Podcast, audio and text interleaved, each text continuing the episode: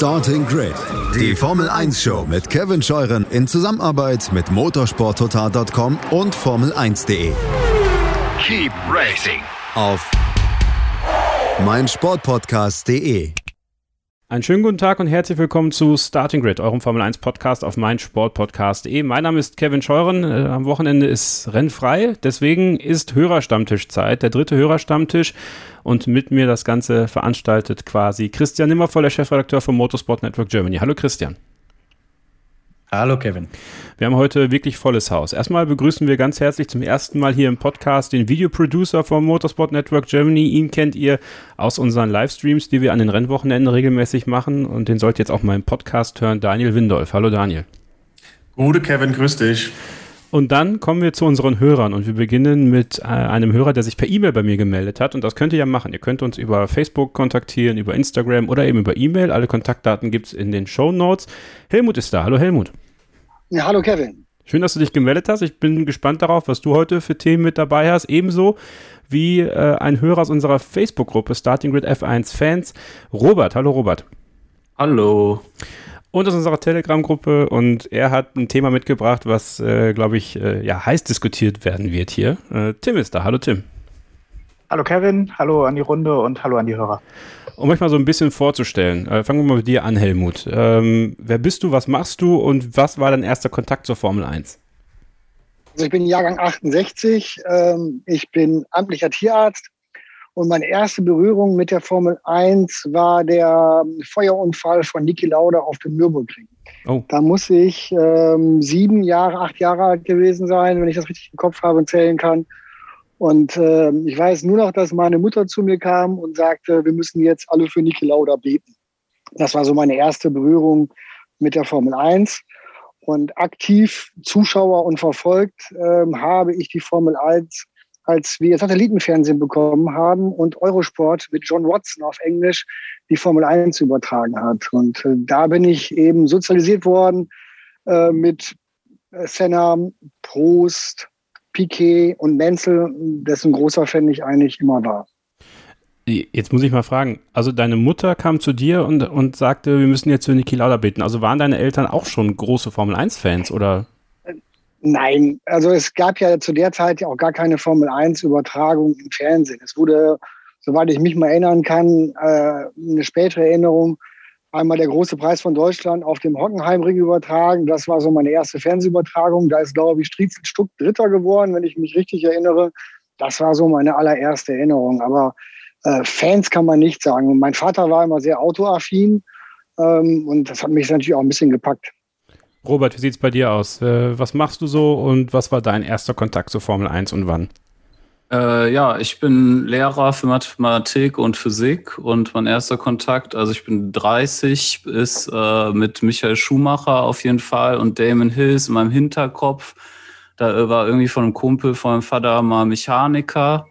Aber ähm, eigentlich meine Eltern hat es nie interessiert, Formel 1, und ich habe es auch nie geguckt, wirklich in der Zeit, sondern äh, da habe ich Erinnerungen an den Italienurlaub, weil da einem jeder über den Kopf gestreichelt hat und Michaele Schumacher gesagt hat. äh, das ist so meine Kindheitserinnerung und äh, so äh, Formel 1 gucken habe ich im Studium angefangen mit Vettel eigentlich erst. Und das ging dann in das, also dann kam ja auch der äh, Michael Schumacher zurück zu Mercedes und dann ging das über in die Mercedes-Ära. Und äh, dann war ich quasi angefixt und dann kam der Podcast dazu. Ja, und seitdem wird es immer schlimmer. ähm, du bist Physiklehrer. Es hört nicht auf. naja, es gibt ja auch unendlich Content aktuell, ne? Also, ja, genau. Äh, also, es wird immer dichter auch einfach ja. der Content. Ja, es gibt ja immer mehr Podcasts, auch deutschsprachige. Also ich finde es auch total toll, was ich, ich, ich glaube, ich, ich wage jetzt einfach auch mal zu behaupten, dass es auch ein bisschen an Starting Grid liegt, dass so viele weitere deutschsprachige Podcasts dazugekommen sind von Fans, die das machen ähm, aber auch ähm, ja aus dem Journalismus, ja auch durch unsere Partnerschaft mit dem Motorsport Network Germany. Und ja, ich finde das gut. Das äh, hält die Formel 1 irgendwo in den Köpfen und Ohren der Leute und so, so muss es ja auch sein, wenn wir schon kein, kein Free-TV mehr haben. Äh, Tim, äh, Free TV ist ein Thema, äh, Pay TV für dich heute auch, aber bevor wir darüber sprechen, äh, gerne auch mal von dir. Was machst du so und ja, wie bist du zur Formel 1 gekommen? Also ähm, ich bin 32 Jahre alt, arbeite in der IT-Branche Und ähm, ich glaube, wie viele Leute bin ich äh, durch meine Eltern zum Michael Schumacher-Hype dazu gekommen. Ja, damals, als es losging mit mich, unser Michael, ja, ähm, seine ganzen Weltmeistertitel eingesammelt hat, war ich natürlich äh, zusammen mit meinen Eltern vorm Fernseher, hat mir das angeguckt. Dann habe ich das ganz viele Jahre aus den Augen verloren, hatte auch mit den mit Rennsport so an sich gar nichts äh, zu tun. Habe dann vor ein paar Jahren angefangen, ähm, äh, ein bisschen Sim-Racing am PC zu betreiben und äh, darüber kam dann zusammen äh, mit der mit der Drive to Survive Serie von Netflix äh, das äh, neue Interesse an äh, der Formel 1 und äh, ja, seitdem bin ich dabei. Und ähm, ich finde es halt auch gerade aus, aus meiner äh, Sicht immer extrem interessant, wie das äh, äh, so, so läuft mit der, mit der Vernetzung. Also sowohl die Podcast, wir haben hier Motorsport Total, das uns täglich ganz viele News serviert. Und ähm, das F1 TV, das uns ja mittlerweile ähm, Gucken erlaubt, dass, äh, dass, auf das wir uns immer früher gefreut haben bei DF1 oder so, dass wir dachten, oh, vielleicht wird das mal so cool. Und jetzt sind wir quasi in der Zeit. Das ist äh, interessant, finde ich. Hat ein bisschen länger gedauert, als man vielleicht dachte. So, für deutsche Verhältnisse. Ja, schon, Oder? aber jetzt ist es da, ja. Ja. Äh, Daniel, du natürlich auch hier frisch neu im Podcast dabei. Man kennt deine Stimme, dein Gesicht ja aus den Videos bei, äh, auf den YouTube-Kanälen von motorsporttotal.com, Formel1.de, bist da aktiv als Videoproducer, aber ja, auch äh, für dich natürlich die Frage, also die berufliche erübrigt sich, aber äh, wie bist du zu Formel 1 gekommen? Was ist so deine erste aktive Erinnerung? Ja, ich bin 31 Jahre alt und komme dann auch so genau in diese Schumi-Zeit rein. Also mein Vater hat immer Formel 1 geschaut und ich denke mal so 94, 95 bin ich dann ähm, bewusst auch am Fernseher gesessen, habe mit ihm geschaut und so meine erste Erinnerung ist irgendwie dieser Unfall von Schumacher und Till in Silverstone. Das ist irgendwie sehr präsent bei mir hängen geblieben und ja, ab dann totaler Schumacher-Fan gewesen als kleiner Bub, Autogrammkarten gejagt und war dann 98 in Spa das erste Mal auch an der Strecke gewesen, wo er da mit drei Rädern zurückkam. Ja, und habe dann die Formel 1 eigentlich nie aus den Augen verloren und seitdem würde ich sagen, fast jedes Rennen geschaut. So, und jetzt kommen wir mal zum ersten Thema und das mache ich jetzt einfach mal auf, weil Christian, das hat dich zu einer Kolumne bewogen. Wir fangen mal mit dem Thema Political Correctness an äh, irgendwie ein Stück weit. Äh, Helmut wollte das auch besprechen, aber auf einem anderen Kontext. Ich beziehe es jetzt erstmal auf Ralf Schumacher. Ja, und da haben wir direkt mal den Sky-Experten irgendwo mit drin, Christian. Äh, es gab einen kleinen, kleinen Shitstorm gegen Ralf Schumacher. Was hat es denn damit auf sich? Ähm, der Ralf hat gesagt ähm, beim letzten Rennwochenende über Zunoda einen Satz, den ich kann ihn jetzt gar nicht äh, ganz korrekt wiedergeben. Kevin, hast du den zufällig vor dir liegen? Äh, er bekommt heute Abend kein Sushi. Ja, also sinngemäß, genau. Äh, Yuki Tsunoda, weil er mit dem äh, Renningenieur sich so ein bisschen gezofft hatte. Äh, für, den, für den Japaner gibt's quasi heute Abend kein Sushi, so ein bisschen eine augenzwinkernde Bemerkung. Ähm, und vor dem Kontext, dass bei Sky auch im Fußball das ja schon Thema war, ähm, wurde da direkt an einigen, von einigen Seiten diskutiert drüber, um Gottes Willen, darf man sowas sagen? Ähm, vielleicht sogar Ralf Schumacher in irgendeiner Form suspendieren. Äh, und da dachte ich, ey, das kann wohl echt nicht wahr sein, ja? Also ich bin, das muss man vielleicht dazu sagen, und da bekenne ich mich auch gern dazu, ähm, mit Sicherheit aus dem liberalen Spektrum, äh, was das Politische betrifft, ja, und auch das Gesellschaftliche, wo ich drauf sehe, das gestehe ich auch gern ein. Ähm, aber das hier, und ich bin auch, was äh, zum Beispiel Sprache betrifft und so, äh, sehr auf der liberalen Seite und unterstütze fast alles, was so in Richtung Political Correctness geht. Aber wenn so ein Spruch ähm, schon diskutiert wird und allen Ernstes dazu führt, dass Leute meinen, ähm, der Ralf gehört da nicht hin, dann, also das hat mich sehr gestört, weil ich glaube überhaupt nicht im Ansatz, erstens glaube ich, dass dem Zunoda das völlig egal ist, dass sich der gar nicht verletzt fühlt. Ähm, und ich glaube, dass Ralf das auch in keinster Weise äh, irgendwie äh, rassistisch gemeint hat. Jetzt gibt es natürlich das Argument, und das auch zu einem gewissen Grad zulässig, ähm, du musst nicht ein Rassist sein, äh, um rassistische Inhalte preiszugeben, zu teilen, wie auch immer. Da gibt es ja auch gerade bei euch in Deutschland mit Maßen äh, und der Fridays for Future Tante, wie heißt sie? Tante ist auch schon schwer. Äh, Luisa Neubauer. Luisa Neubauer, genau. Ähm, so, also das kann man alles diskutieren. Ähm, und gerade im Zuge dieser Diskussion war auch ein sehr wichtiges Argument, das mal gefallen ist, ähm, dass auch der Kontext, wer etwas sagt, wahnsinnig wichtig ist. Und ja, vor allem im Hintergrund kann ich überhaupt nicht verstehen, dass da jetzt ein, auch nur im Ansatz eine Art von Shitstorm entstanden ist gegen Ralf Schumacher. Und das habe ich auf meiner Facebook-Seite äh, Formel 1 Insight mit Christian Nimmervoll, äh, habe ich dem mal einen Beitrag gewidmet, wie ich das sehe. Äh, Robert, ich möchte dich da gerne mal äh, aus der Position auch des Lehrers mal zu fragen. Also wenn du jetzt vorstellst, welche Jahrgangsstufen hast du so? Äh, ja, alles von 5 bis Q2. Also Q2 okay. ist in NRW die 12. Klasse äh, ja, Gymnasiallehrer, also mal so, mal so, also alles prinzipiell. Wie, wie stehst du also zu diesem Thema? Also wo ja gerade auch Jugendliche ähm, zu einem Sprachgebrauch irgendwie ähm, ja geleitet werden sollen, der fair ist, der vernünftig ist. Äh, wenn du jetzt sowas hörst, mal sowohl aus der Sicht des Lehrers als auch aus der Sicht des Fans, wie nimmst du sowas wahr? Ja, man ist schon getriggert auf Sprachsensibilität. Das ist auch im Unterricht ein großes Thema, sprachsensibler Unterricht. Äh, dabei geht es sicher nicht hauptsächlich um Diskriminierung, aber generell muss man als äh, Lehrer ähm, oder Lehrerin ähm, äh, immer Ziel auch aufpassen, was man sagt. Und zum Beispiel, wenn ich das gesagt hätte, was Ralf Schumacher gesagt hat, das wäre auf jeden Fall nicht in Ordnung gewesen in meiner Rolle, zumindest auch aus Sicht von den SchülerInnen und ähm, auch aus, nicht aus der Sicht von Eltern. Also als Lehrer kann man sich das nicht erlauben. Ob man jetzt, wenn man in so einer äh, Videoübertragung, wenn man das eben sagt, äh, weil das eben so zu seinem privaten Sprachgebrauch gehört, dann kann ich eigentlich nur verstehen, wenn man eben kritisiert, dass er diesen Sprachgebrauch nicht filtern kann für diese Live-Übertragung, wo so viele Leute zugucken. Also das muss ihm einfach klar sein, dass das passiert, wenn er das so sagt. Ja, ob er das privat macht, ist äh, die eine Sache, aber es müsste ihm klar sein, dass das passiert. Helmut, jetzt bist du eine ganz andere Generation, äh, vielleicht eine Generation, in der es normal war, noch sowas zu sagen. Wie siehst du das jetzt aus der heutigen Warte und, und wie sehr muss man da, also muss man da als Ralf Schumacher dran denken und als Sender dann auch im Nachhinein sich irgendwie erklären für sowas? Also ich sehe das sehr ähnlich wie Robert, ähm, dass das nicht gerade die intelligenteste und cleverste äh, Kommentierung in diesem Zusammenhang war, sehe ich ähnlich. Ähm, dass man personelle Konsequenzen oder gar eine Suspendierung von Ralf Schumacher fordert, halte ich natürlich für übertrieben. Ich denke, sowas sollte man intern in der Nachbesprechung mal ansprechen und sagen, dass der Ralf da bitte schön ein bisschen aufpassen soll, sowas zu sagen, weil das durchaus auch eben andere Leute verletzen kann.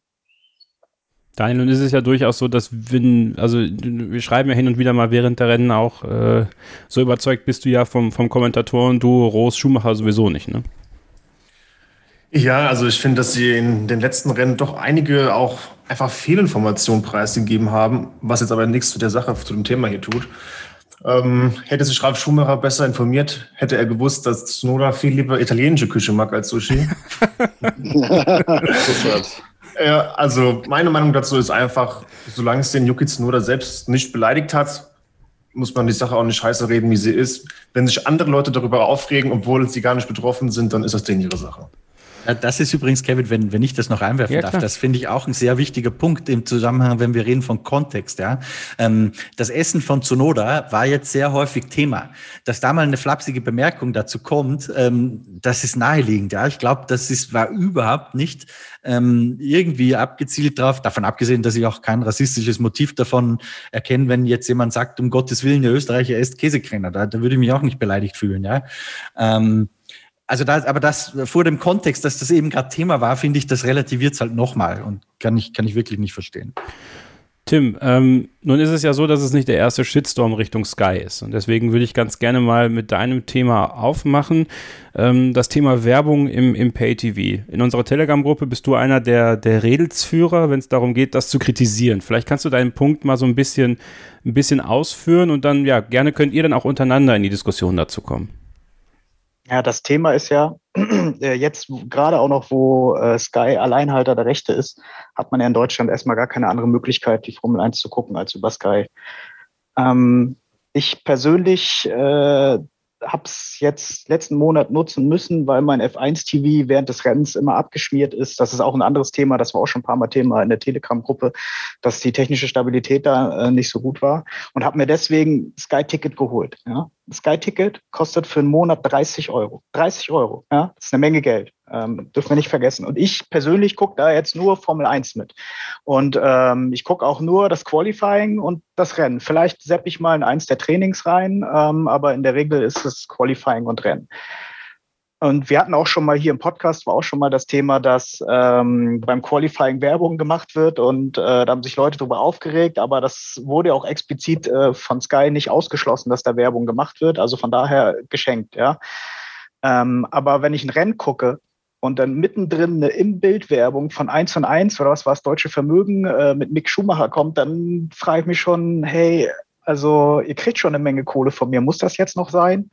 Uh, unabhängig jetzt davon, dass diese Vorabwerbung in den Vorabberichten auch total anstrengend sind. Ich weiß nicht, wie oft ich äh, den Kimi jetzt noch da durch die ja. äh, Gebirgsstraße fahren sehen muss. Da, also das kann ich schon mitsprechen. Ja, das äh, ist nochmal so ein anderes Thema und ähm, das kann ich halt absolut nicht verstehen. Ja, ich bin, ich würde, ich bin ja bereit. Ähm, äh, äh, wenn ich irgendetwas kostenfrei nutze, dass sich Dinge über Werbung finanzieren. Ja? Alles, was man macht, äh, muss ja von irgendwas finanziert werden, wie auch zum Beispiel dieser Podcast. Ja? Ähm, das ist ja dann auch vollkommen okay. Aber wenn man zur Kasse gebeten wird, dann ist es meiner Meinung nach guter Stil, wenn man dann an der Stelle auch nicht äh, so von Werbung untergebuttert wird. Oder ich sehe ich das alleine so. Was ist eure Meinung dazu? Ja, wer möchte. Einfach frei ja. rein. Ich kann da auch was zu sagen. Ich mache mir da auch viele Gedanken drüber, über diesen ganzen äh, Output von Sky. Und zwar zur Werbung sehe ich das ähnlich wie du. Ich frage mich auch immer wieder, wie man so viel Geld verlangen kann und dann so viel Geld, äh, so viel Werbung schalten trotzdem kann. Äh, die Antwort ist relativ einfach. Äh, die haben halt so viel geboten für die Lizenzen, dass sie es irgendwie wieder reinkriegen müssen. Aber ich finde es auch irgendwie unfair ähm, mich stört, aber ich hoffe, das geht nicht dann zu weit weg. Dann können wir gerne zur Werbung zurückkommen. Ich finde eigentlich so die Performance von der ganzen äh, Berichterstattung und dem Kommentatorenteam nicht ausreichend für den Preis. Aber da will ich jetzt, ein, sorry, wenn ich das sprenge, Tim, dann nehme ich mich erstmal zurück. Ähm, da, dazu ganz kurz, ja, ähm, ich habe natürlich jetzt nur den Vergleich Sky Ticket, ja, aber du hast jetzt gerade davon gesprochen, dass die die Lizenzen teuer eingekauft haben. Ja, das mag sein. Ähm, aber war der Einkauf der Lizenzen jetzt dreimal so teuer wie im letzten Jahr? Weil letztes Jahr habe ich 10 Euro für die gleiche Leistung bezahlt. bezahlt ja. Und mir ist klar, dass äh, Sky jetzt noch andere Angebote außer Sky Ticket hat, aber das ist jetzt die Ansicht von mir. Ja, also und ich finde, die kann man auch durchaus da vertreten. Weiß da einer mehr? Kevin, du Du vielleicht? Ähm, ich bin hier gerade nebenbei die Preise mal am Suchen dafür. Also ich will euch mal so einen Eindruck geben, was so eine L-Werbung kostet. Interessiert euch das? Ja. Ja, ja also, selbstverständlich. Also eine L-Werbung ähm, als der sogenannte Superframe ähm, nach dem Zwischenzeitraum zwischen Park Fermé und der Siegerehrung kostet 443.415 Euro brutto. Nur mal so als als, als das sind die Overlays, ne? Also die als L quasi. Genau, das sind die, die als L rein sind. Bildwerbung. Ja, mhm. genau, genau. Ich suche gerade mal, ich versuche gerade mal rauszufinden, was denn. Wo, woher hast du denn diese Info, Kevin? Die Mediadaten von Sky. Das sind ja alles Mediadaten. Ich könnte es ja auch, wir könnten theoretisch ja auch Werbung schalten, wenn wir die Kohle hätten. Mhm. Äh, ich schaue gerade mal, was das Live-Frame, genau, so, das Live-Frame äh, während des Rennens kostet 77.444 Euro pro, Wochen, pro Wochenende. Also innerhalb der Rennen und innerhalb der Qualifyings. Also das sind die 15 Sekunden L-Werbung, die, die du, Tim, so äh, monierst, die während der Session kommen. Ja, ich meine, müsste man jetzt natürlich mal, man könnte das jetzt ja hardline zusammenrechnen, wie viel ja, ja, laufen da so im Schnitt Absolut. und wir rechnen das wieder gegen, wir haben ja hier einen äh, Mathematiklehrer gegen die, die Anzahl der Werbung pro Rennen oder pro Session und dann könnte man mal gucken, wie das Verhältnis steht, aber ähm, ja. gefühlt ist es immer noch zu viel Werbung, meiner Meinung nach kann da gerne ein Projekt draus machen und dann veröffentlichen. ja, du kannst das ja mal deinen Schülern als Hausaufgabe geben. Ähm, das ist ja dann so Outsourcing, ja. Die ja, müssen genau, sich das, das Rennen angucken und wir haben dann äh, beim nächsten Mal die passende Statistik dazu. Fun Fact am Rande, der Superspot, ne? Wollt ihr den mal hören? Der Superspot, das ist ja immer der, der ganz kurz vor Rennstart kommt, jetzt mittlerweile. 1.096.230 Euro. Brutto. Ja, nicht schlecht. Das ist mal, äh, da kann man mal äh, Da kann man mal werben. Ja, also für, für, für, Immerhin. für wie oft oder für einmal oder wie? also Rennen oder wie ist das? das wird hier jetzt nicht so klar, ob das dann vor dem, also für das Ganze ist oder nur für ein Rennen. Es kann halt sein, dass es äh, nur ein Rennen ist. Okay. Immerhin gibt es noch einen Vorteil gegenüber der Fußball-Live-Übertragung von Sky, wo pro Halbzeit immer auf irgendein neues Highlight bei Sky von den Moderatoren Ja. hingewiesen wird.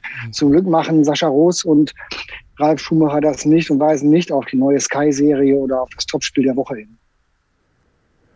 Ja gut, das, das stimmt, das machen sie nicht, aber ich kann, also ich habe mir da nochmal viele Gedanken drum gemacht, auch nachdem Tim da so eifrig drüber geschrieben hat. Ähm, also erstens, ich gucke es ja auf UHD, da hat man diese L-Werbung gar nicht. Also das ist ja auch ganz komisch, dass es da nicht ist, äh, aber im normalen äh, Sky Sport F1 Feed ist es da schon. Ähm, ich ich komme da einfach von einer anderen Warte und sage, okay, ich kriege das wahrscheinlich gar nicht so wirklich mit, aber wenn ich mich da wirklich aktiv reinversetze in jemanden, der, ähm, der bewusst sagt, okay, ähm, ihr sagt mir hier, ihr seid werbefrei, aber gleichzeitig macht ihr wirklich zigmal Werbung. Also die Werbung aus dem Qualifying, die kennt man ja mittlerweile, also zwischen den Sessions. Das ist ja wie bei RTL mit, mit Boxen. Ja? Also ich kann auch da verstehen, wenn Leute sagen, ja gut, aber dann soll es einfach weiterlaufen über F1 TV und dann äh, sehen wir dann die Bilder aus der Boxengasse. Ähm, während der Rennen ist es halt tatsächlich so, dass es mir dann, als ich drüber nachgedacht habe und ich wusste, Tim kommt in die Sendung, habe ich am Sonntag ganz besonders drauf geachtet und dann äh, habe ich auch extra bei Sport F1 geguckt, um das mal wieder zu sehen und dann ist mir auch gefallen, wie sehr mir das dann doch auf den Sack geht. Also wenn ich aktiv dran denke, ist ganz witzig, dann geht es mir auf den Geist. Wenn ich nicht dran denke, denke ich, okay, geht auch wieder weg. Das ist ganz interessant.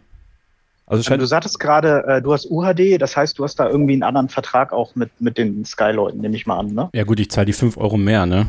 Damit ich Ja, guck mal, aber das ist, ja, ähm, dann ist das ja, also irgendwie, äh, ist ja okay, dass du weniger Werbung hast an der Stelle, wenn, auch wenn du mehr bezahlst.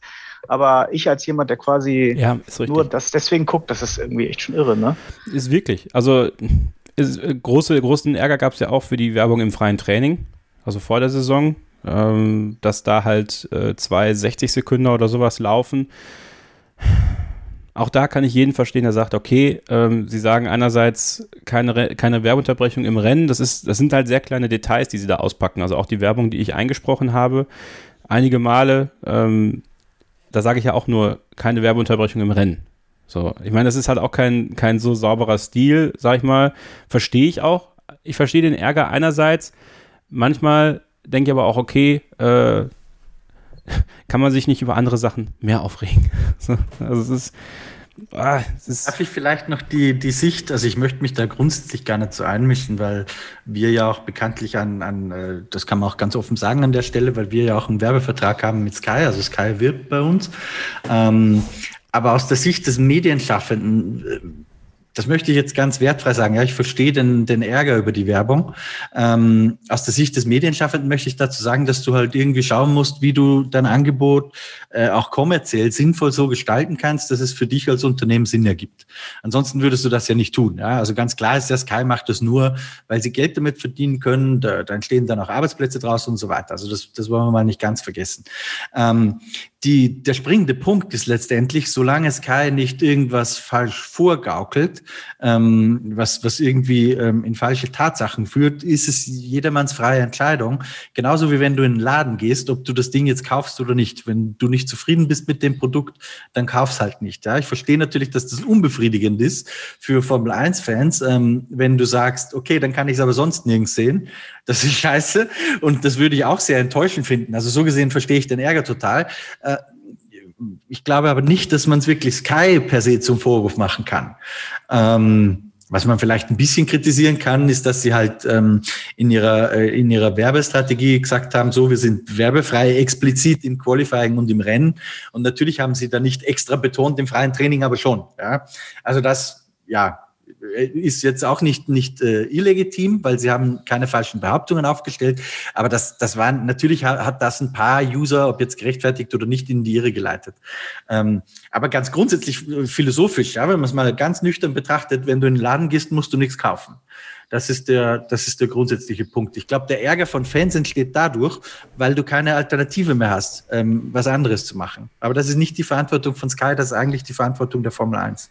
Wir machen jetzt mal eine kurze Pause. Ganz, ganz kurz. Wir sprechen da gleich direkt weiter, bringen noch einen anderen Punkt mit rein, um das Ganze so ein bisschen breiter aufzufächern und dann äh, natürlich auch noch andere Themen. Heute beim Hörerstammtisch bei Starting Grid, dem Formel 1 Podcast auf meinsportpodcast.de. Hey, Malte Asmus von meinsportpodcast.de hier. Ab März geht's weiter mit unseren 100 Fußballlegenden. Staffel 4 bereits. Freut euch auf Zlatan Ibrahimovic, Michel Platini, Cesar Luis Minotti, Paolo Maldini, um nur mal vier zu nennen. Und bis wir mit der vierten Staffel kommen, hört doch einfach noch mal rein in die bisherigen drei Staffeln. Ronaldinho, Sepp Meyer, Gary Lineker, Lothar Matthäus und viele weitere warten da auf euch. 100 Fußballlegenden. Jetzt. Überall, wo es Podcasts gibt. Willkommen zurück bei Starting Grid, dem Formel 1 Podcast auf meinsportpodcast.de. Der dritte Hörerstammtisch. Äh, wir sind gerade beim Thema Sky, Werbung und der Art und Weise der Kommunikation. Tim, ähm, da das ja, da das ja auch dein Punkt ist, also die Kommunikation von Sky, das ist ja tatsächlich auch was, wo ich mir jetzt immer mehr Gedanken drum mache, weil man ja auch ja gehofft hat eigentlich, dass das Angebot, was Sky liefert für Formel 1 Fans ja ungefähr eigentlich F1 TV gleicht. Ja, also da hat man ja auch äh, vor, also als bekannt wurde, dass Sky exklusiv wird, hat F1 TV gesagt, F1 TV wird Teil äh, des Sky Sport Pakets. Ähm, und ich finde, wo ich den Riesenpunkt geben würde, ist, also die Kommunikation nach außen ist halt schon teilweise echt schwierig, ne? Ähm, ja, da hast du natürlich äh, schon mit recht. Vor allem, ich weiß nicht, äh, wenn du dieses, diesen UHD-Receiver hast, da äh, kannst du da zwischen den Kameraperspektiven und sowas hin und her schalten wie bei F1 TV? Ja, kann ich, aber das Ding ist, das läuft natürlich über die Internetleitung. Ne? Also du hast halt schon dann diesen Versatz. Also während ich bei, also okay, vielleicht ganz kurz. Also wenn ich auf dem, also ich habe Satellit. Ähm, wenn mhm. ich auf dem normalen F1-Channel bin, bin ich, glaube ich, zeitgleich oder relativ zeitgleich. Mit UHD bin ich ein bisschen hinterher. Und wenn ich über die Sky Q-Plattform gehe und dann zum Beispiel Pitlane Channel mache oder halt in die äh, Onboards will, dann bin ich natürlich noch mal ein bisschen hinterher. Nicht, naja, aber gut, das merkst du ja nicht. Du kannst ja nur ein, also du guckst genau. ja wahrscheinlich nur eins auf einmal. Du oder? kannst also, nur eins auf einmal gucken. Das ist auch noch, ja, das, ist, das ist auch was, wo also ich das denke. Ist ja, ja. Äh, ich habe natürlich auch über das, äh, über das Internet geguckt, da ein Delay drin. Das ist, äh, ist halt äh, einfach da, ja. Aber das ist ja nicht so das Problem, also nicht so für mich. Äh, du meintest jetzt aber gerade eben ja auch schon mal, dass äh, das ist halt immer so eine Momentaufnahme, wo es einen stört, wenn diese Werbung kommt. Ja. ja. Und äh, deswegen fällt das natürlich auch im Telegram-Chat auf, weil das ist ja auch der direkteste Kanal während genau. des Rennens. Ja, weil wenn du da gerade guckst, du hast dich jetzt zwei Wochen beispielsweise gefreut auf ein Rennen und sitzt da am Sonntag, total geil, willst jetzt ein geiles Rennen sehen und dann siehst du schon wieder Kimi durch die Serpentin. Ja, ähm, oder Mick Schumacher. Oh Gott, oh Gott. das ist halt immer. Ähm, wie, wie geht denn das dann für euch? Ähm Daniel, du vielleicht zum Beispiel mal, ähm, dieses generelle Angebot des Pay-TV-Senders, der jetzt die Exklusivrechte hat. Wir haben jetzt sechs Rennen hinter uns. Ich finde, auch da kann man natürlich mal so ein Stück weit eine kleine, kleine Bilanz ziehen. Wie gefällt dir das Angebot? Und äh, bist du aus Fansicht vielleicht auch, äh, ja, also was ist so dein, dein, dein Gefühl, wenn du jetzt an die Berichterstattung von Sky denkst? Oh Gott, die Leute denken, es ist wieder ein Sky-Werbe-Podcast, um Gottes Willen. Ja, also ich gucke halt ähm, Formel 1 auf Sky schon ziemlich lange, muss ich sagen. Hatte mir auch deswegen dann irgendwann mal Sky geholt. Gut, habe auch viel Fußball geschaut und habe mir dann irgendwann mal, ist schon wirklich lange her, so ein Sky All-Inclusive-Paket, wo alles drin ist, geholt. Und was die Kosten angeht, weil es irgendwie schon länger, weil ich ja so langer Kunde bin, zahle ich 30 Euro für alles. Also das ist eigentlich ganz nett, sage ich mal. Ähm, was jetzt aber die Berichterstattung angeht, muss ich sagen, fand ich es irgendwie früher besser. Also ich, ähm, Marc Sura mag mir verzeihen, er ist zwar oft unser Experte. Ich fand ihn damals manchmal gar nicht so gut, aber jetzt so im Vergleich zu Ralf, muss ich sagen, war Marc Sura mir dann doch angenehmer. Als Kommentator auf jeden Fall und auch als Experte.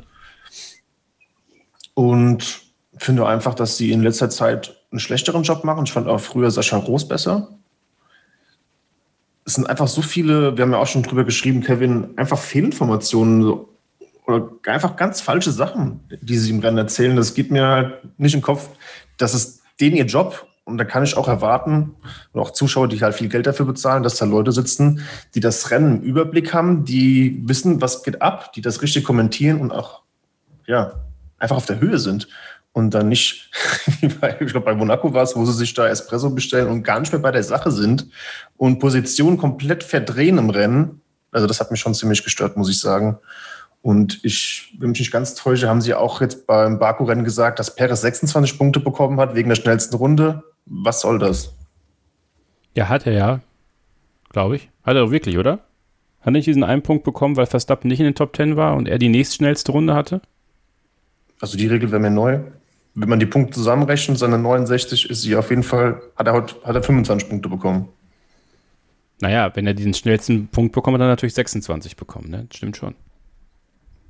Aber weiß ich gerade selber, also ist mir, ist mir durchgegangen in dem Moment. Ich war so gehypt von diesem Sieg. Ja, ich habe ich gar nicht mehr auf Sascha Roos gehört, was er da gesagt hat. Robert, ist das denn so ein bisschen das, was du mit Qualität vorhin meintest? So insgesamt? Ja, also für mich ist es so, so ein RTL-Gefühl stellenweise, nur manchmal sogar noch schlimmer. Also ich sitze da wirklich und rege mich auf. Das hatte ich mit einem User aus der Facebook-Gruppe auch. Also das ärgert mich einfach, weil ich sitze da mit meinen Zeiten, ich gucke mir die Zeiten an, gucke, wie schnell Vettel ist. Ich kriege das ja auch gebacken. Und äh, das hatte ich auch mit dir schon mal, glaube ich, bei Twitter besprochen. Dann müssen sie sich halt jemand Dritten holen, der das im Blick hält und nicht einen, irgendeinen Leo Lackner, den ich liebe oder den wir lieben, der mal dazu geschaltet wird, sondern wie bei Sky UK, der sich einschaltet, wenn er Analysen hat, der aktiv den zuspielt. Ja, also weil das wäre ja dann so jemand wie ich als jemand, der nicht kommentiert, der alles immer im Blick hat, die Zeiten guckt, Fette fährt die Pace und dann äh, einfach so Input, so welchen, den ich mir die ganze Zeit denke und wenn dann das noch, was die dann sagen, falsch ist im Vergleich zu dem, was ich äh, denke und auch rechne im Kopf die ganze Zeit, dann kriege ich halt die Oberkrise einfach nur. ja, und das ist für mich halt nicht das Geld wert, letztlich unterm Strich, dass ich bezahlen müsste, wenn ich nicht Sky Go hätte. Ich zahle Sky, äh, äh ich zahle F1 Pro, ja, für, äh, TV Pro. Äh, habe ich noch Glück, dass ich das noch fünf Jahre habe. Ähm, aber ja, also ich kann es nicht verstehen, wenn man da Geld bezahlt. Ich würde dafür kein Geld bezahlen. So könnte ich es eher mal sagen. Mhm. Ja. Ist ja auch völlig legitim. Also das ist ja im Endeffekt die Freiheit, die jeder hat. Genau, es äh, muss keiner. Genau, es muss, es muss niemand. Es sind übrigens 25 Punkte, die Perez bekommen hat. Ich habe das gerade nochmal nachgeguckt auch. Ähm, Helmut, wie nimmst du so eine Diskussion wahr? Also wo, wo guckst du überhaupt? Ich gucke bei Sky und ähm, mir fehlt auch ein bisschen so Regelsicherheit und ähm, ähm, ein gewisses Grundwissen bei den beiden Kommentatoren. Besonders übel aufgestoßen ist es mir beim letzten Wochenende, wo eine halbe Stunde sie diskutiert haben, ob es überhaupt einen Restart am Ende geben wird und ob Reifen gewechselt werden, welche Reifen, ob alle irgendwie neue Reifen kriegen oder welche aus dem Portfolio. Wobei mir schon ganz klar war, rote Flagge, drei Rennen vor Schluss, es wird einen Neustart geben und jeder darf Reifen wechseln. Das war mir nach 60 Sekunden klar. Ähm, die beiden Kommentatoren brauchen dafür eine halbe Stunde. Ja, ich habe es ja auch schon mal gesagt, ich finde Sascha und Ralf, das ist zwar sehr sympathisch, aber äh, naja. Ich finde Sascha und Timo besser. Nur so als Beispiel. Ich fand auch Nick Heidfeld als Experte sehr, sehr gut. Ja, da stehe ich vielleicht äh, ziemlich alleine auf weiter Flur, aber diese Ruhe, die er reingebracht hat, äh, tut vor allem Sascha Roos gut. Also das ist, also ich, ich schätze Sascha sehr und das, das äh, Mittlerweile höre ich mir sogar lieber den englischen Kommentar. Ich finde, die Jungs gehen richtig ab und die haben richtig viel Ahnung. Ja, das machen ja viele. Also ich glaube, die meisten, die auf F1 TV Pro gucken in Deutschland, gucken es vielleicht sogar auf Englisch, würde ich sagen. Ohne es zu wissen. Robert, guckst du auf Englisch oder auf Deutsch, wenn du auf äh, TV Pro guckst? Äh, kommt auf meine äh, Auffassungsvermögen an. Ich muss mich sehr viel konzentrieren, dass ich da mitgehen kann mit dem englischen ja. Tempo. Also mal so, mal so. Tim, vielleicht. Wenn, wenn, Entschuldigung, Ken, vielleicht darf ich einfach sagen, ich finde die Sky UK-Übertragung ist eine der besten Sportübertragungen überhaupt. Ähm, also die Tiefe, die sie gleichzeitig aber auch mit Unterhaltsamkeit und Humor schaffen, das finde ich hervorragend. ist die perfekt, also die legen wirklich die Benchmark. Weil- aber die betreiben halt auch einen völlig irren Aufwand dafür. Aber Aber genau, aber das kann ja nur die Messlatte sein für äh, Sky Deutschland, da wenigstens in die Richtung zu arbeiten. Weil sie haben ja einen Partner, der zeigt, wie es geht. okay, Ja, das, das stimmt, wobei da ich, also da muss ich Sky Deutschland ein bisschen verteidigen. Ja. Das ist so, es trifft Bayern München ähm, auf, keine Ahnung, irgendeinen Zweitligisten. Ja, ähm, Ja, das Budget ist wahrscheinlich immens im Vergleich. richtig, ja. Und die, die Manpower, also Sky UK Unfassbar. bringt, Sky UK bringt ungefähr, also jetzt mal so gefühlt 40 Leute an die Strecke, Sky Deutschland 4. Also das ist nicht, das ist nicht übertrieben. Also bei Sky Deutschland sind der, äh, der Aufnahmeleiter, Sendungsleiter, Kameramann, ein oder zwei, wenn es gut läuft, zwei, das sind vier. Sascha, Ralf, Timo, Peter sind acht. Also die machen das mit, mit super wenigen Leuten. Klar sitzen in München dann noch welche, ne? Aber Wie sind da die Preisstrukturen im Vergleich in England? Muss man da auch tiefer in die Tasche greifen, um das zu bekommen? Also in England ist es nochmal so ein bisschen anders gestaffelt. Da holst du quasi über Sky, kannst du auch dein Telefon und Internet holen und die Basispreise sind höher. Also du zahlst insgesamt mehr für natürlich auch irgendwo gefühlt mehr Content nochmal so drumherum. Also Sky UK hat ja nochmal ganz andere Zugänge und bucht halt einfach mal für einen Tag eine Rennstrecke und lässt Martin Brundle in alten Formel 1 Autos darüber fahren. Ne? Das macht Sky Deutschland natürlich nicht. Also Muss, man- muss man aber auch dazu sagen, um das ein bisschen in Kontext zu setzen, dass der, der deutsche Markt generell einer der schwierigsten ist für Paid Content. Ja? Da, da sind wir, ähm, da ist der deutsche Markt äh, mit Sicherheit der, der die schlechtesten Raten hat, sozusagen. In anderen Märkten und England ist da mit Sicherheit wiederum am anderen Ende des Spektrums, da ist es sehr, sehr üblich, äh, für Content zu zahlen, sei es Online-Webseiten oder auch Fernsehen, Pay-Per-View und solche Geschichten. Das, man kann das, glaube ich, nicht ganz vergleichen. Die, die Bereitschaft der Kunden äh, für, für guten Inhalt zu zahlen ist in anderen Ländern viel größer als in Deutschland. Weiß ich auch deswegen, weil wir das mal sehr konkret untersucht haben. Äh, auch bei uns äh, man, muss man kein Geheimnis draus machen. Natürlich haben wir immer wieder mal über das Modell Paywall oder Teil Paywall oder wie auch immer nachgedacht, ähm, sind aber immer wieder zu dem Schluss gekommen, dass der deutsche Markt das nicht hergibt.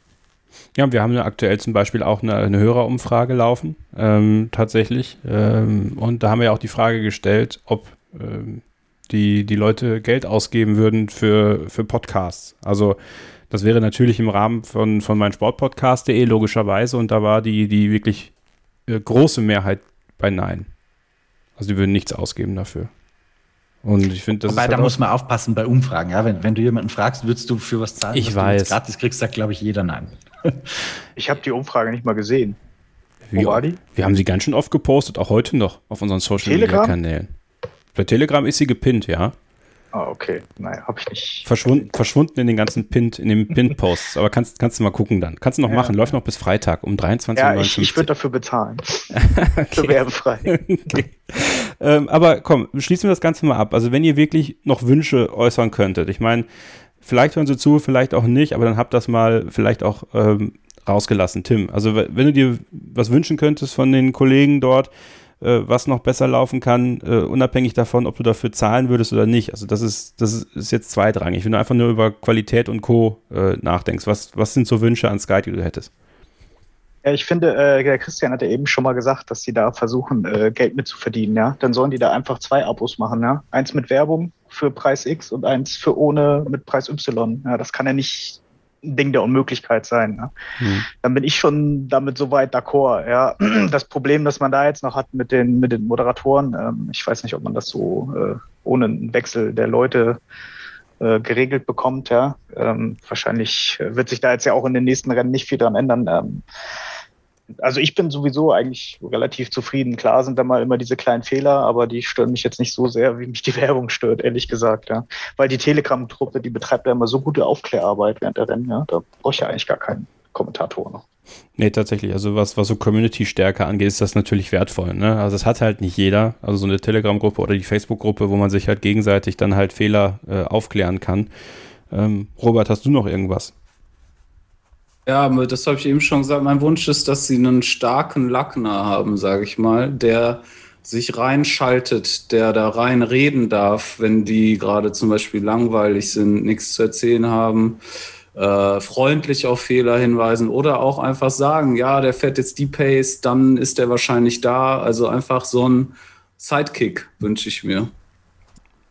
Gehe ich mit Das Helmut. sehe ich, gen sehe ich genauso. Ich denke mir, die brauchen einen Nerd an ihrer Seite, der regelsicher ist, der auf die Zeiten guckt, äh, der den mal auf die Schultern klopft und sagt, hier, das stimmt nicht, sondern so sind die Regeln oder ähnliches. Daniel? Mir ist gerade ein Gedanke gekommen, der geht in eine ganz andere Richtung. Ähm, auch nicht ganz uneigennützig für unsere Arbeit, Christian. Ich fände es irgendwie cool, wenn man so sagt, okay, ähm, Sky live, Sie sagen auch immer, es ist noch einmal live. Wer das nicht möchte oder sich nicht leisten kann, ähm, dass man irgendwie ein Modell entwickelt, wo man sagt, okay, am Dienstag, am Mittwoch nach dem Rennwochenende, wenn das eh nicht mehr so aktuell und akut ist, kann man das vielleicht irgendwie, das Rennen sich auch dann anschauen als Nicht-Sky-Kunde irgendwo irgendwie oder man stellt, sage ich mal, so eine Redaktion wie uns Material zur Verfügung vom Rennen, wo dann wir zum Beispiel. Analy Analysen machen können mit Bewegbildern und halt, ja, dass das halt dann jemand anderes übernehmen könnte, sage ich mal, der dann vielleicht auch mehr Lust hat darauf und ja, es ist halt dann nicht mehr so ganz so aktuell, aber derjenige, der keine Werbung möchte oder sich Sky nicht kaufen möchte, kann das dann vielleicht dann ein paar Tage später sich alles anschauen. Übrigens, Natürlich ein, frommer, frommer Gedanke, aber ähm, Ja. ma- marktwirtschaftlich halt schwierig. Weil würdest du als, nehmen wir mal H&M, ähm, wenn du sagst, okay, bis Freitag habe ich meine Kleider nicht verkauft, ab Montag gibt's die gratis so ungefähr. ähm, ich ich glaube, ja, halte ich für aus, aus kommerzieller Sicht, ich finde schade, aber aus kommerzieller Sicht kann ich verstehen, dass die das nicht machen. Fun Fact übrigens noch am Rande. Äh, viele fragen sich ja, wo gibt es eigentlich diese langen Zusammenfassungen, die Sky versprochen hat? Ich weiß nicht, ob euch das auch schon mal aufgefallen ist. Also habt ihr euch schon mal gefragt, wo kann ich eigentlich, wenn ich das Rennen mal verpasst habe, diese halbe Stunde Zusammenfassung sehen, die sie mir versprochen haben? Ist da schon mal jemand mitbekommen? Nee. Also ich habe mal eine gesehen, bei mir läuft der Sender manchmal einfach so nebenbei, aber ich könnte jetzt nicht sagen, wo das war. Das verstecken sie auf ihrem skysport.de, äh, auf der Webseite. Das machen sie nicht bei YouTube. Also wenn ihr mal diese 30 Minuten Zusammenfassung sucht, geht einfach mal auf skysport.de und da ist es dann in den Videos, Formel 1 Videos versteckt. Das, das wiederum ist auch so ein bisschen, äh, das finde ich auch ein bisschen schade, dass sie das so verstecken. Also ich habe immer das Gefühl, die verstecken diesen Formel 1 Inhalt, um zu kaschieren, dass sie nicht genug Inhalt haben. Also auch, Mm, aber das ist, also ich, ich, ich habe mir eingebildet, dass das irgendwo im, auf einem äh, Sender auch war. Ähm, wenn nicht, wenn es um online geht, das kann ich schon verstehen. Hier kann ich die Perspektive des Medienschaffenden geben, weil wenn du auf YouTube Content äh, raushaust, gibst du natürlich das ganze Geld YouTube. Ja? Ähm, das monetarisiert unfassbar viel schlechter, als wenn du das auf deiner eigenen Plattform laufen lässt. aber dann sag es doch, Christian. Die sagen es ja nicht das mal. ist ein anderes Thema, ja. Das äh, kann ich nicht für Sky sprechen. Das meine ich ja, die sagen es ja nicht. Wo kann ich diese 30-Minuten-Zusammenfassung sehen? Wann kommen die F1-TV-Inhalte? Wann kommt mehr Archivmaterial? Das ist etwas, also das kreide ich denen schon an und das stört mich auch, weil letztens wollte ich irgendwie, keine Ahnung, altes, äh, selbst Aserbaidschan-Rennen. Der Aserbaidschan-Rennen der letzten drei Jahre. Ja, also die müssten doch da sein. So, gefühlt. Also das sind so Sachen, okay, äh, irgendwo muss es dann auch mal irgendwann kommen, so meiner Meinung nach. Also dann, dann bist du halt äh, die Heimat der Formel 1, aber irgendwie mit abgespecktem Inhalt und das finde ich ein bisschen schade. Wir machen jetzt eine kurze Pause und dann äh, wechseln wir das Thema mal. Kommen weg von PayTV und von Sky und zu einem anderen Thema. Dann ist Helmut dran. Bin gespannt, was er mitgebracht hat. Bleibt also dran. Hier beim Hörerstammtisch bei Starting Grid, dem Formel 1 Podcast auf meinsportpodcast.de. Wie baut man eine harmonische Beziehung zu seinem Hund auf? Puh, gar nicht so leicht. Und deshalb frage ich nach, wie es anderen Hundeeltern gelingt, beziehungsweise wie die daran arbeiten. Bei Iswas Dog reden wir dann drüber. Alle 14 Tage neu mit mir, Malte Asmus und unserer Expertin für eine harmonische Mensch-Hund-Beziehung, Melanie Lippisch. Ist was, Dog? Mit Malte Asmus. Überall, wo es Podcasts gibt. Willkommen zurück bei Starting Grid, dem Formel 1 Podcast auf meinsportpodcast.de. Kevin Scheuren hier für euch. Christian Nimmervoll lässt sich, äh, lässt grüßen, ja, und äh, ist für heute ausgeschieden aus der Sendung. Daniel Windolf ist aber da vom Motorsport Network Germany ebenso wie unsere Hörer Tim, Robert und Helmut. Und Helmut, äh, du hast zwei Themen mitgebracht. Mit welchem möchtest du anfangen? Fangen wir mal mit der Political Correctness am Boxenfunk an. Ja. Und zwar wird oft auch, auch hier in diesem Podcast angemerkt, dass manche Sprüche am Boxenfunk äh, unpassend waren oder übertrieben waren. Und das sehe ich eigentlich fast immer anders. Denn das sind Leute, die stehen unter Adrenalin, äh, die kommunizieren mit ihrem Team oder mit der Rennleitung und die meckern halt auch mal zurecht über ein Auto, was nicht abgestimmt ist. Die meckern mal zurecht über Gegner, die sich unfair verhalten. Die meckern auch zurecht über eine verpatzte Strategie oder aus deren Sicht eben. Und genau das ist doch eigentlich die Würze, wenn jemand mal da Emotionen zeigt, als wenn wir immer dieses weichgespülte, geschulte Medien, bla bla, auch dann auch noch im Boxenfunk hören müssen während eines Rennens. Ich weiß, worauf du hinaus willst. Wir hatten ja vor kurzem diese Diskussion um Lewis Hamilton. Ich glaube, das ist so ein bisschen genau. der, der Auslöser gewesen. Ähm, ja, habe ich mir auch nochmal Gedanken drum gemacht. Finde ich immer noch scheiße von ihm. Weil, ähm, ja, Adrenalin hin oder her.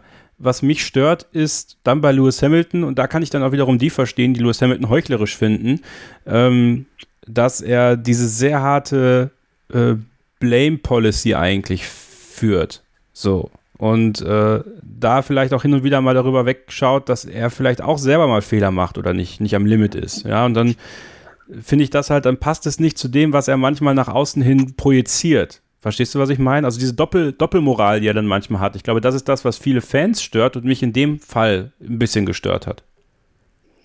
Ich sehe das nicht als Doppelmoral. Ich glaube einfach, dass äh, welcher von den Top-Fahrern der Geschichte war denn wirklich sympathisch zu Beginn seiner Karriere? Ein Senna hat es angeeckt hm, ja. mit seinen Sprüchen. Ein Michael Schumacher war nicht pflegeleicht. Ein Max Verstappen ist nicht pflegeleicht. Und wenn ein Lewis Hamilton auch mal sein Team kritisiert, ähm, auch vielleicht übertrieben, dann ist das für mich völlig in Ordnung und hat einen großen Unterhaltungswert für mich.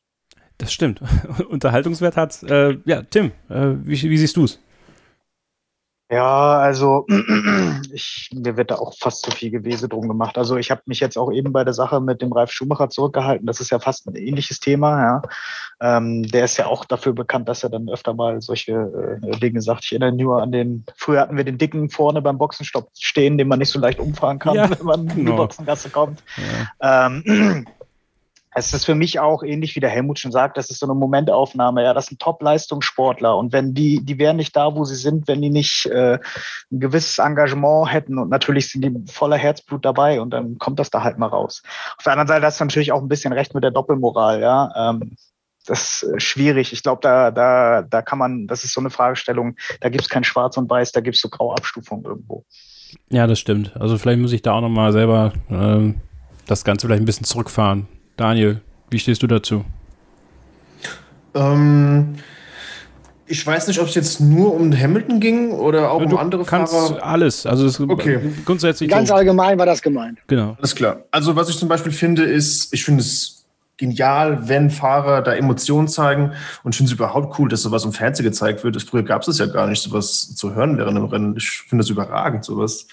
Auch wenn man jetzt mich mal so, äh, sich so Mick Schumacher anschaut, wie der doch vor der Kamera so ein bisschen allglatt ist und will nichts Falsches sagen und als er dann mal beim Funk jetzt in Baku mal richtig ähm, dann auch aus sich rausgekommen ist während dem Rennen, das fand ich mal eine ganz andere Seite von ihm und ich glaube, man sollte ihn öfter mal, so, er sollte öfter einfach mal er selbst sein und nicht immer so versuchen, ja, irgendwer zu sein, den er sei, oder wo Leute von ihm erwarten, dass er das ist.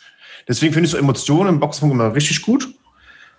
Und was jetzt Hamilton betrifft, ja, das sind für mich keine richtigen Emotionen, die er da zeigt. Das ist manchmal halt, ja, ich will da nichts Falsches sagen, aber so ein bisschen Heulsus, ja, und meine Reifen sind schlecht und dann wird die schnellste Runde direkt hingezaubert und das Team wird dann oft, ich, er stellt das Team immer so dumm da zum Teil und Mercedes ist in meinen Augen sind seit Jahren mit Abstand das cleverste Team auch. Die haben ganz, ganz wenig Fehler gemacht in, über einen ganz langen Zeitraum und ihm auch viele Titel beschert. Und dass er die halt immer so dumm da stehen lässt, das finde ich irgendwie nicht gut. Aber ist es nicht umgekehrt auch so, dass eventuell durch den Druck, den Hamilton macht, auch ein Team ähm, nach vorne kommt? Ich glaube, dass eben Fahrer, die auch in Besprechung intern mehr Druck machen und mehr fordern, auch erfolgreicher sind. Und darum stimmt. soll er das nicht auch während des Rennens äh, auch mal dem Team Feuer unterm Hintern machen, wenn er unzufrieden ist. Geht so ein bisschen ähm, äh, geht das so ein bisschen in die, in die Richtung, die du auch rein wolltest mit der mentalen Stärke, Robert, die, die so, die so ein Lewis Hamilton oder so ein Fahrer dann mitbringt, auch ähm, ja, ist ja keine mentale Stärke, das Team vielleicht zu kritisieren oder so ein bisschen zu kitzeln, aber würdest du das da so mit einbeziehen, dass das dann tatsächlich was ist, was ein Team dann auch besser machen kann, deiner Meinung nach? Ähm, also zwei Antworten. Ich meinte das damit nicht, aber ich denke, dass, äh, dass das Team anspornt, wenn er das im Boxenfunk sagt. Aber das führt jetzt nicht das auf das Thema, sage ich mal, letztlich.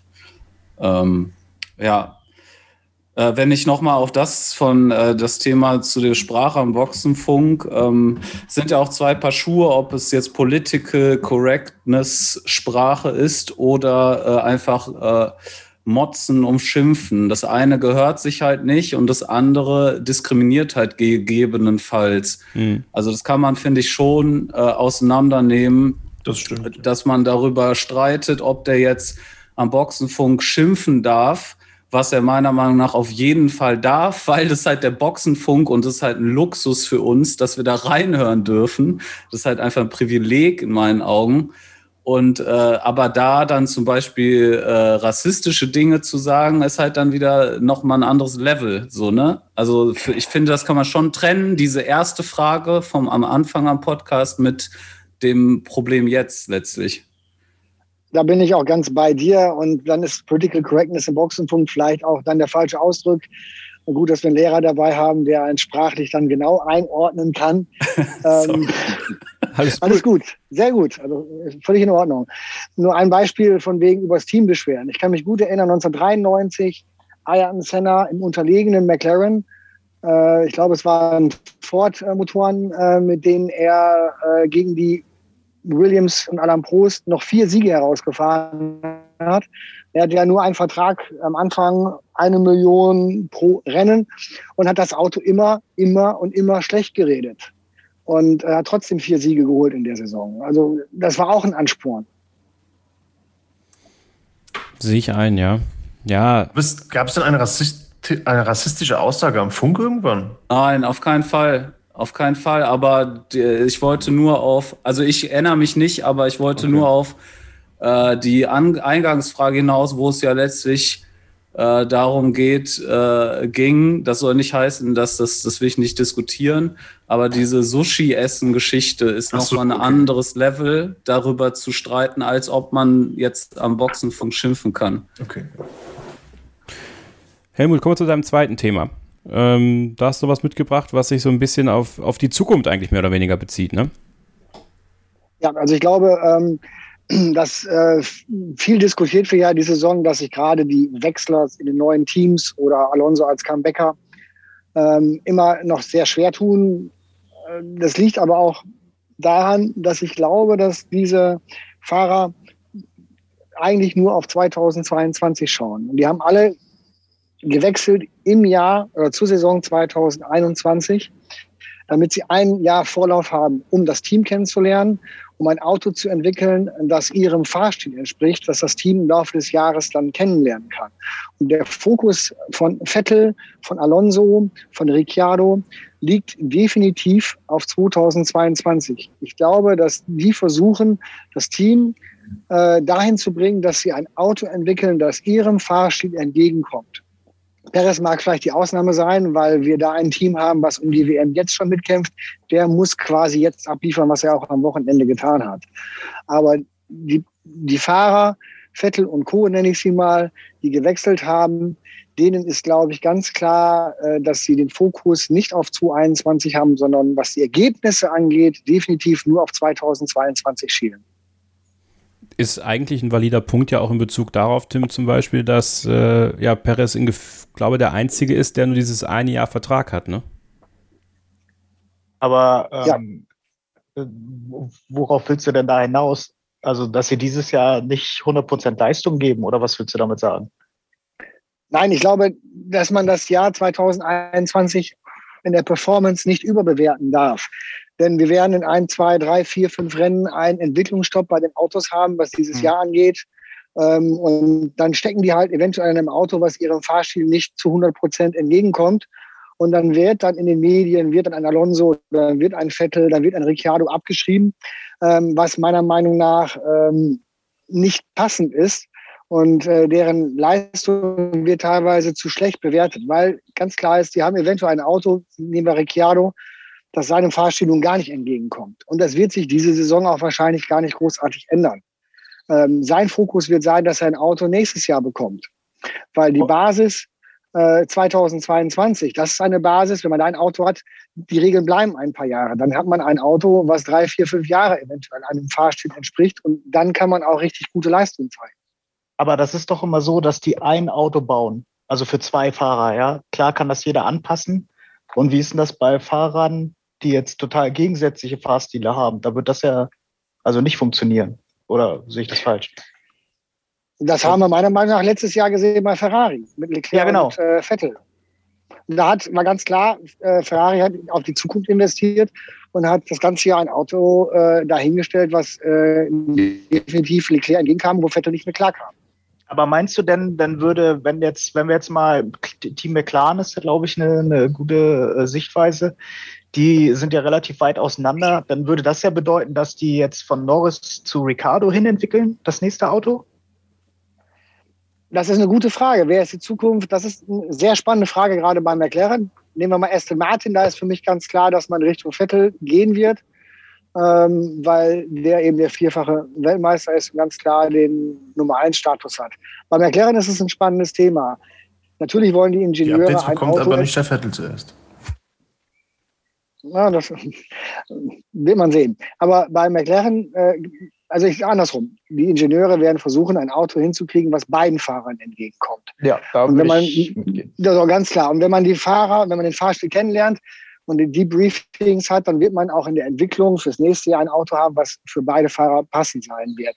Wenn das natürlich so weit auseinander ist, dass einer leidet, dann ist es eine Entscheidung, die dann äh, im Laufe des Jahres gefällt wird. Aber ich glaube, dass man jetzt ähm, Autos entwickeln wird für das 2022, die beiden Fahrern entgegenkommt. Deswegen ist es kein Wunder, dass wir im Jahr 2021 so viele Wechselungen und Comebacks gesehen haben wie dieses Jahr. Aber ist das nicht ein bisschen schwierig, weil eigentlich kaum einer der jeweiligen Fahrer mit dem anderen wirklich zu vergleichen ist? Also, wen würdest du denn dann, wenn du jetzt ein Auto baust, das auf beide passen soll, wen siehst du denn dann bei McLaren zum Beispiel hinten überfallen? Weil das kann ja nicht funktionieren. Die sind ja nicht beide gleich im Fahrstil. Ja, ich muss ein Auto bauen, was eben so eine weite Range hat. Das Hm, okay. gibt's ja. Also es gibt ja Autos, die sind äh, gutmütiger, da kommen mehrere Fahrer mit klar und es gibt halt, ähm, siehe Red Bull, den Red Bull kann seit einigen Jahren nur einer fahren. So, und alle anderen tun sich schwer. Weil das ganz klar ein Auto ist, was zu 100 Prozent auf Verstappen ähm, abgestimmt oder entwickelt wurde. Das wird auch so bleiben in den nächsten Jahren. Und ähm, ist die Frage, ist ein Ocon oder ist ein Alonso die Nummer eins? Ist ein Vettel oder ist ein Stroll die Nummer eins? Ist ein Norris oder ein Ricciardo die Nummer eins? Das sind die spannenden Themen für 2022. Aber deshalb gucken die ja eigentlich als Fahrer, wenn ich jetzt der wäre, der Vettel oder der Alonso, dann gucke ich ja, dass ich in dieser Saison meinen Teamkollegen besiege, damit die eher mein Auto bauen. So. Das sehe ich ungefähr. ganz genauso. Ja. Ja. Also klar, die haben sicher schon eine langfristige, so einen langen Blick auf ähm, 2022 und 2023. Aber ich glaube nicht, dass sie deswegen dieses Jahr aus dem Fokus verlieren. Und ich glaube, die sind auch alle hoch motiviert, dieses Jahr Top-Leistungen abzuliefern und genau aus diesem Grund auch den Teamkollegen zu schlagen. Weil auch der Teamkollege hat ja die Langsicht auf nächstes Jahr. Der ist ja nicht anders. Nur weil das Team nicht gewechselt hat, sind die Ziele ja nicht anders. Muss ja erstmal so gut sein, dass äh, das Auto, was dein Vater bezahlt, äh, in die Richtung des Nichtsohns entwickelt wird. Na, auf der anderen Seite, wo der Helmut einen Punkt hat, ist ja, wenn wir jetzt von Teams reden, die sowieso keine Chance haben, eine Weltmeisterschaft zu gewinnen, dann macht es ja wahrscheinlich mehr Sinn, tatsächlich ein Auto zu bauen, mit dem beide Fahrer besser klarkommen, damit ich mehr Punkte äh, für die Konstrukteursmeisterschaft sammle, oder? Ja, das sehe ich auch so. Aber das ist ja dann eine interessante Frage. Gut, dass du diesen Übergang findest, Tim. Äh, wie steht ihr denn dann zu diesem, ähm, ja, dieser Balance of Development, die sich dann ja auftut? Also könntet ihr euch vorstellen, dass wenn so ein Team merkt, oh, okay, viel nach vorne, viel nach hinten, aber vielleicht geht noch was nach hinten am Ende, äh, ja, um sich dann am Ende mehr Entwicklungszeit raus baldowern zu können. Also glaubt ihr, da denken die gar nicht drüber nach? Ich glaube, das kommt auch auf den finanziellen Background des Teams an. Ja. Hm. Ähm, je nachdem, wie, wie sehr bin ich auf das Geld angewiesen, dass ich durch die Konstrukteurs-WM bekomme und wie realistisch sind die Plätze, die ich machen kann. Ne? Aber diese Windkanalzeit, die du hast, ist natürlich schon, oder die du nicht hast, je weiter ah, ja, vorne okay, du stehst, ja. das ist ja schon schwierig. Also ich finde, das ist, das ist so eine Neuerung, wo ich noch nicht so wirklich weiß, ob es den Wettbewerb stärkt für die Saison. Also zukünftig vielleicht schon, weil natürlich diese Teams, die weiter hinten sind, mehr Windkanal machen können, wenn sie denn das Geld haben, einen Windkanal zu bedienen. Also bei Haas stelle ich mir das ein bisschen schwer vor manchmal. Ähm, und andererseits willst du aber auch den Wettbewerb innerhalb der Saison doch aufrechterhalten. Und ich weiß halt nicht, wenn du, wenn du mit Aussicht auf das letzte Saisondrittel merkst, oh ja, wenn ich hier zwischen 5, 6 und 7 stehe, fahre ich mich ein bisschen zurück und vielleicht überholt mich der ein oder andere noch. Also ich meine, das sind eigentlich keine sportlichen Überlegungen. Das ist jetzt auch nur in die Tüte gesprochen, ja. Aber ich weiß nicht, ob diese Neuerung wirklich den Wettbewerb innerhalb der Saison stärkt oder vielleicht sogar schwächt. Naja, wieso sind das keine sportlichen Überlegungen? Also würde ich jetzt nicht so wegschieben, die Gedanken. Ich glaube, da hast du schon einen Punkt an der Stelle, ja. ja es wäre es wär ja per se Wettbewerbsverzerrung. Naja, das wäre das Ausnutzen der Regeln, genauso wie ein Flexi-Wing zu bauen. Ha? Ja, okay, stimmt. Okay. Also, ja, so gesehen, so gesehen schon, aber irgendwie, irgendwie komisch über sowas nachzudenken. Also ich glaube, das ist eher eine Frage der strategischen Ausrichtung der Entwicklung als äh, weniger einer strategischen Ausrichtung während eines Rennens. Ja, klar, ja klar, aber du kannst ja mit der strategischen Entwicklung deine Strate also mit der strategischen Entwicklung in der Zukunft die strategische Ausrichtung im Rennen so beeinflussen, dass du der strategischen Entwicklung in der Zukunft näher kommst damit. Also so blöd es klingt, naja. indem du weiter hinten Aber das stehst. Macht, das macht Haas ja zurzeit. ja, pass auf, wenn die mit, mit, dem, mit, dem, mit dem Geld von Mazepin da wirklich mal loslegen in den nächsten Jahren und Russian Time heißen, dann äh, ist da aber mal. Dann, dann haben wir einen Fahrer auf P10 und den anderen auf P20 oder was. Ja gut, dieser, dieser zweite Fahrer wird dann nicht mehr mit Schumacher heißen. Der wird ja dann schon im Ferrari sitzen. Ach so. okay. Dann fahren beide Mazepin die Autos. Ja, also, ja genau. Beide Autos. Das äh, Vater-Sohn-Duo in der Formel 1. Das, äh, da muss der Stroll aber, die Frage ist, wer schneller ist. Danny Kwiat kommt wieder. Oh ja. Oh, Danny Oder Petrov. Na gut, aber der ist ja kein, der ist ja Bulgare. Der darf da nicht hin. Das ist ein äh, Schwarzmann. Schwarzmann. Ja, ich glaube, allgemein ist das ja. Äh, auch schwierig zu beantworten. Man kann natürlich nicht in die Teams reingucken, aber ich denke, das sind alles valide Argumente, die hervorgebracht worden sind, die sich die Teams bestimmt auch überlegt haben. Ja. Dafür, ist, dafür ist so ein Stammtisch ja da. Ne? Das ist ja so. Ja, also einfach diese, diese wilden Sachen auch reinzuschmeißen. Wir machen eine kurze Pause. Ist, ja, oh, Helmut, komm, sag. Ja, das ist auch noch ein noch Satz zu Mercedes. Auch das Klar. ist ein Punkt, ähm, deswegen noch keine Bottas-Entscheidung getroffen wurde. Denn solange Hamilton noch nicht einen Vertrag hat für 2022, wird man sich Bottas warm halten, weil man immer noch einen Fahrer hat, der äh, das Fahrzeug weiterentwickeln kann. Mm, aber theoretisch könnte man ja Russell das auch zutrauen, das zu tun. Und dann einfach. Aber wenn, wenn Hamilton am Ende der Saison sagt, äh, ich habe jetzt meinen achten Titel und das war's, ich glaube, dann äh, wird man mit Bottas und Russell fahren. Ich glaube ja nach wie vor nicht daran, dass er aufhört, ne? Weil noch. Er hat sich doch schon einmal verquatscht, oder? Ja, es war relativ. Irgendwas war da doch. Genau, er hat gesagt, wenn man hört auf, wenn man irgendwie über seinen Peak ist und er ist jetzt am Peak. Das heißt, und er hat sich ja nochmal verquatscht, sich mehrmals verquatscht eigentlich. Und ich bin nächstes Jahr noch hier. Ich, ich glaube es auch nicht. Ich glaube es auch nicht. Du hörst doch nicht auf. weißt du, der, der, der denkt ja wahrscheinlich auch ein bisschen in Rekorde, ja, sonst wäre er ja nicht da, wo er ist. Und ähm, der hat jetzt gesehen, wie schnell dieser Gigantrekord vom Schumacher gebrochen wurde. Und er wird alles dran tun, um das noch, solange er kann und Bock drauf hat, äh, das, das weiterzumachen, oder? Und da immer noch einen draufzusetzen. Vor allem, vor allem in der nächsten Autogeneration nochmal einen Weltmeistertitel zu holen. Ja, ist schon prestigeträchtig, ne? Vor allem ist es eine ziemlich üble Leistung. Also das ist, ja. also wenn er das schaffen würde, okay, klar, das musst du auch erstmal schaffen. Die Konkurrenz wird natürlich nicht schlechter. Ähm, aber manchmal habe ich so das Gefühl, so ein Hamilton sagt ja auch nichts ohne Bedacht. Also auch dieses, ne, wie gesagt, diese Codesprache im Boxenfunk, wenn er sagt, meine Reifen sind kaputt, dabei ist das, glaube ich, einfach nur Code für, ich kann jetzt ja, eigentlich noch so weiter. Sein, das muss mittlerweile Code sein. Ja, ja. Ähm, das ist, also das wird ja wirklich sehr, sehr interessant. wir machen mal eine kurze Pause jetzt und dann äh, bin ich gespannt darauf, was, über was Robert sprechen möchte. Ich sehe hier seine Liste und mal gucken, was er sich davon äh, aussucht. Also alle Themen werden wir wahrscheinlich nicht durchbekommen, Robert, aber ein äh, bisschen was auf jeden Fall. Also bleibt dran. Hier bei Starting Grid, dem Formel 1 Podcast auf meinsportpodcast.de. Vernimmt sich, was man will, Gerüchte entstanden. Fast nichts davon stimmt. Tatort. Sport. Wenn Sporthelden zu Tätern oder Opfern werden, ermittelt Malte Asmus auf meinsportpodcast.de. Folge dem True Crime Podcast, denn manchmal ist Sport tatsächlich Mord. Nicht nur für Sportfans. Ihr hört den dritten Hörerstammtisch hier bei Starting Grid, dem Formel 1 Podcast auf meinsportpodcast.de. Ich bin Kevin Scheuren, bei mir Daniel Windolf vom Motorsport Network Germany und unsere Hörer Robert, Tim und Helmut. Und Robert, du bist jetzt dran. Du hast zwei Themen auch mitgebracht und bin gespannt darauf, mit welchem du anfangen möchtest.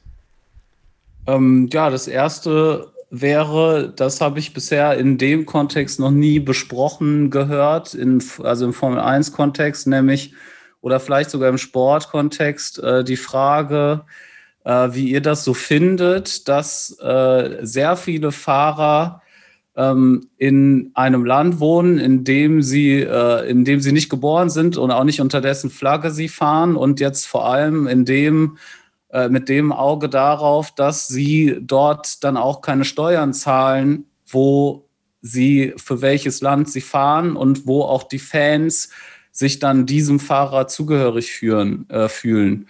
Also ein deutscher Fahrer, der nicht in Deutschland wohnt, vom deutschen System profitiert hat lange Zeit und dann eben aufhört, die Steuern dort zu zahlen, aber weiter als deutscher Fahrer antritt. Also was ihr davon haltet.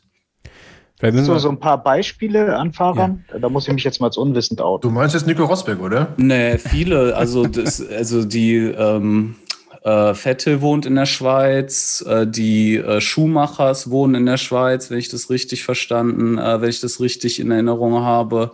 Rosberg natürlich, Monaco, wobei der ja tatsächlich fast Monegasse ist. Also die Eltern, der, der Vater ist ja da schon ewig. Also es ist schon in meinen Augen, ich wüsste nicht, welcher Fahrer tatsächlich da die Hauptsteuer abgibt, wo äh, er für fährt tatsächlich. Charles Leclerc. Ja, genau, aber der ist ja dann ehrlich, der fährt ja dann für Monaco, genau. Das da wäre ich jetzt auch noch mitgekommen, genau. Ich glaube, Yuki Tsunoda wohnt auch eigentlich noch in Japan. Aber ich bin mir nicht, bin mir nicht ganz sicher. Der, muss jetzt, jetzt Straf nach England ziehen. Der wurde jetzt strafversetzt nach England. Nach Italien. Nach Italien. Nach Italien. Zu Franz. Nach Italien, ah, okay. Genau. Zu Franz. Aber das ist Zum Marillenknödel essen. ja, wären wir wieder beim Thema Sky. Ich glaube, die haben nämlich gesagt, er musste nach England gehen. Weil Vereinsser liegt aber nicht Ja, da England. ist auch, das weiß meine Quelle, ja, genau. Also ich finde, das ist wirklich ein interessantes Thema, weil im Endeffekt werden Formel-1-Fahrer ja auch wirklich, also sind ja, sind ja Helden. Also es ist ja einfach so. Ne? Die fahren diese Autos, ähm, sie sind, äh, sind Menschen, die auch ihr Leben aufs Spiel setzen in diesen Autos. ist ja tatsächlich so. Also aus dieser Warte muss ich ganz ehrlich sagen, habe ich mir noch nicht so Gedanken gemacht. Und ich glaube, es ist auch ich meine, mich erinnern zu können, dass ich mal mit meinem Vater eine Diskussion hatte über Michael Schumacher. Da muss ich wirklich ganz, ganz tief graben gerade, wo es wirklich auch darum ging, dass ich es nicht verstehe, weil er ja in der Schweiz wohnt, dass da hier so ein riesen Bohai um ihn gemacht wird. Aber da war ich noch relativ jung in meiner äh, Anti-Schumacher-Phase. Die hatte ich auch mal, muss ich ehrlicherweise zugestehen.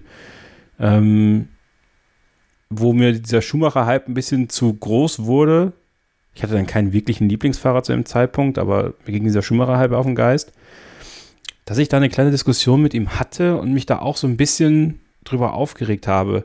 Bei mir war es immer so ein bisschen eher äh, beim Boxen tatsächlich, die Klitschkos. Warum auch immer, ich fand das irgendwie mal ganz komisch. Aber das hat was anderes auch, glaube ich, zu tun, weil die haben noch was, noch was anderes gemacht. Okay, wie seht ihr das denn in der Formel 1? Also was, was ist so euer, denkt ihr über sowas nach? Ist das ein Thema für euch? Das ist immer interessant. Also ich glaube, dass das persönlich menschlich nachvollziehbar ist, äh, dass man dahin geht, wo man wenig Steuern zahlt. Das ist aber eine Systemfrage. Das betrifft ja nicht nur Sportler, Formel-1-Fahrer, sondern ähm, alle Superreichen mehr oder weniger, die dorthin gehen, äh, wo man weniger oder gar keine Steuern zahlen muss. Und das ist eine gesamt äh, Herausforderung, ein einheitliches Minimumsteuersystem äh, auf der zivilisierten Welt zu schaffen. Und äh, da gibt es ja durchaus Bestrebungen politisch, das zu machen. Aber das sind natürlich sehr, sehr dicke Bretter, die man bohren muss, um das durchzukriegen.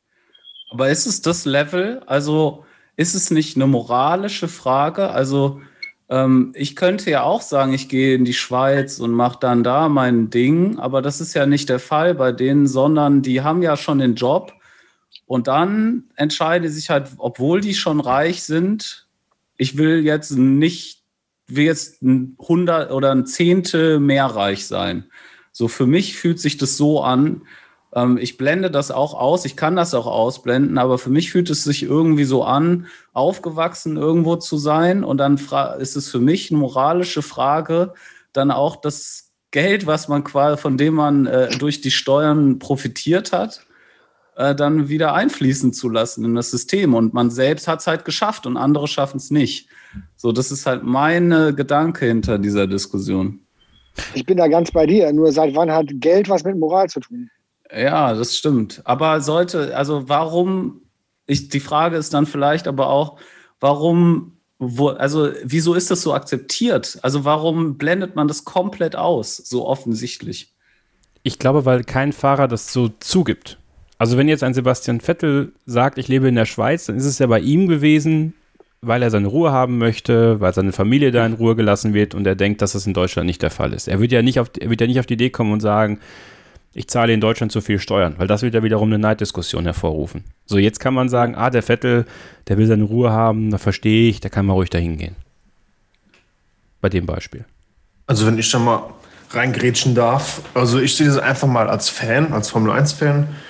Mir ist es ehrlich gesagt total wurscht, wer wo seine Steuern zahlt. Das ist jedem seine eigene Sache. Ich muss mich auch nicht erklären, was ich jetzt privat mache, wie ich jetzt mein, wie meine Finanzen regle oder so. Ich will den Sport sehen, ich will den Sportler sehen. Ich bin ein Fan von einer Person. Und wenn die jetzt meint, sie müsste irgendwo anders hinziehen, um irgendwelche Vorteile zu haben, privat, ist mir das wurscht. Mir geht es um den Sport. Aber macht dann Nationalität noch Sinn, so in dem Kontext? Naja, ich sag mal, die Nationalität ist jetzt auch nicht so herausragend wichtig in der Formel 1, oder? Na, bei, beim, wir haben das ja bei Mazepin erlebt. Also es ist schon, es ist schon, es ist schon ein Thema. Also äh, dann, dann, da bin ich, das finde ich übrigens ganz interessant. Ich meine, das ist wiederum eine ganz andere Frage, das Thema Nationalität im Motorsport. Ob man das nicht generell auflöst, weil keiner mehr für sein Land fährt und dann, ich meine, ich kann mich davon nicht freimachen, dass es mir auf den Geist ging mit, äh, mit Mazepin und dem russisch lackierten Auto. So, weil es halt so, man das Gefühl hatte, so, okay, der will jetzt hier, der will jetzt hier zeigen, dass er die dickeren Eier hat und macht es einfach. So, obwohl äh, diese Flagge im, in, der, in der Weltmeisterschaft verboten wurde. Aufgrund des Dopings, ja. Mm. Also dahingehend ist dann das Thema Nationalität schon, schon auch interessant und auch ein Thema, weil ähm, sich darüber natürlich mehr aufregen würden, als wenn jetzt äh, Haas mit einer US-Flagge äh, gefahren wäre. Der hätte wahrscheinlich kein Haar nachgekräht. Ja, ich ja, aber genau die Verbindung, ne? Von diesem, ich fahre für das Land, schreibt mir das ganz groß auf die Stirn. Und äh, ja, genau, das ist für mich die Verknüpfung. Helmut, sorry. Ja, alles gut. Ähm, ich glaube, dass Nationalität, äh, Nationalstolz oder Nationalbewusstsein in der Formel 1 eigentlich nicht vorkommt. Es ist interessant zu sehen, aus welchem kulturellen Background vielleicht jemand kommt. Ein da werden dann auch gerne mal Vorurteile bedient. Der heißblütige Brasilianer, der unterkühlte Deutsche. Der Sushi ähm, Japaner.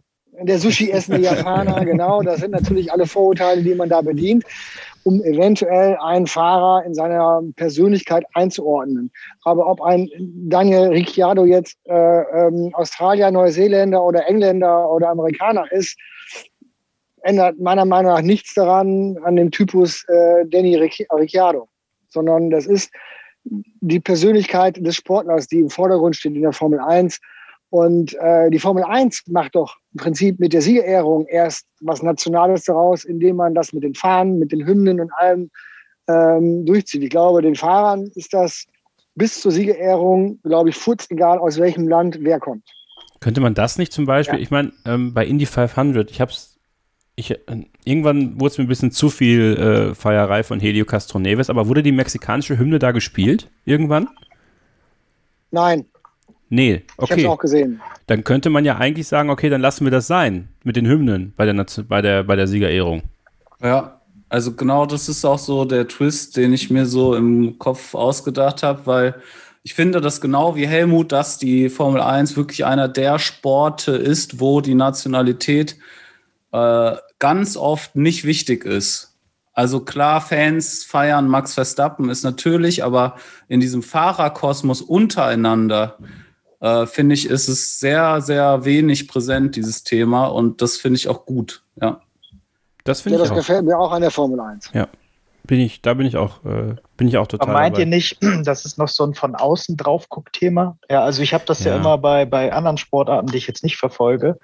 Dann sieht man dann, ah, hier schon wieder die Amerikaner, die sind da so gut. Oder die, die skandinavischen Länder, die sind im Wintersport so gut. Ja, ähm, Mhm. dass das vielleicht ein Punkt ist, warum die Formel 1 das auch äh, irgendwie hat, weil man damit wieder Leute und Sympathien anzieht auf irgendeine Weise. Und da Deswegen wollen die ja auch vielleicht unbedingt, es ist ja immer wieder die Diskussion, da mehr Amerikaner reinzubekommen, ja, weil man damit auch irgendwie den, den Markt vielleicht erschließen könnte. Ja? Und da wäre es natürlich interessant zu sehen, ob das nur deutsches Denken wieder ist und deutsche Draufsicht, so weil wir uns über sowas Gedanken machen. Da wüsste ich jetzt, würde ich jetzt gerne mal, ich weiß nicht, wenn ihr Brite seid, ja, kommt doch mal in die Sendung, Hörersprechstunde im Juli und sagt mir mal, sehen die Briten Lewis Hamilton als Brite? Also ich meine, das ist ja interessant, weil das ist ja in gewisser Weise das Referenzland für Motorsport in Europa gefühlt. Ja, also äh, manche würden sagen, ja, das Epizentrum ist Deutschland. Nein, das Epizentrum ist nun mal Großbritannien. Ähm, aber da mal Ja, da kann, Ja. da kann man ja auf 92 schauen, als Menzel Weltmeister wurde und das Silverstone-Rennen 92. Ähm, der ist ja gar nicht mehr in die Boxengasse gekommen ähm, in der Ehrenrunde, Ja, weil die. Strecke überfüllt war. Ähm, da, da ist, da ist äh, ähm, Silverstone explodiert. Ähm, und natürlich ist auch Hockenheim explodiert unter Schumacher-Zeiten. Ja, und da, ich glaube, das ist dann so dieser nationale Punkt noch. So, ne, wo dann, also wo Lewis Hamilton den Silverstone auch auf den Armen getragen wurde, äh, nachdem er, nachdem er da mal gewonnen hat. Und ähm, ich finde, das ist ein Stück weit, ich meine, die Amerikaner, das, was du da hast, ist halt dieser amerikanische Stolz, also dass du sehr diesen Fokus auf das Amerikanische hast, dass vor allem die amerikanische Nationalhymne gespielt wird. Ähm, aber das war's dann auch. Ab dann ist es dann denen, glaube ich, egal, äh, wo der herkommt. Außer, wahrscheinlich denken die, außer der ist Russe. Dann haben die auch keinen Bock drauf. Äh, das ist ja auch so eine Sache, ne? Ähm, aber es ist ein interessantes Thema. Also ich hoffe, ähm, wir sind damit jetzt niemand auf die Füße getreten. Kann ja sein. Aber selbst dann, ne, schreibt's uns und dann, dann gehen wir damit irgendwie um. Also es, es ist aber, finde Bitte auf meine Kappe. äh, nee, darum geht's ja nicht. Also, also ich finde, es ist durchaus ein wichtiges und interessantes Thema, was, worüber ich mir halt auch Gedanken gemacht habe, weil ähm, in, im Nachklapp zu dieser Marzipin-Geschichte, auch da war ja bei Telegram und Facebook sehr viel Diskussion, ähm, auch ähm, in Bezug auf diese Flaggen und, und ob man, ob man Flaggen auf Autos darstellen muss, ob das jetzt die französische Flagge ist oder, oder äh, das Auto von Sauber ist ja auch die polnische Flagge dieses Jahr eigentlich. Ne? Also man hat ja die, man hat es ja gedreht und jetzt ist es ja quasi die polnische Flagge. Ähm, für Orlen, ist ja ein polnisches Erdölunternehmen. Und deswegen ist, ist da halt so eine, so eine Frage, ob man das machen muss unbedingt oder nicht oder wie auch immer. Und deswegen dann auch in Bezug auf die Fahrer. Ich finde das durchaus interessant und diskussionswert, das mal zumindest zu Aber- du- durchdenken. Aber wir können ja die nationalen Symbole ja nicht weglassen. Ein Aston Martin fährt in British Racing Green.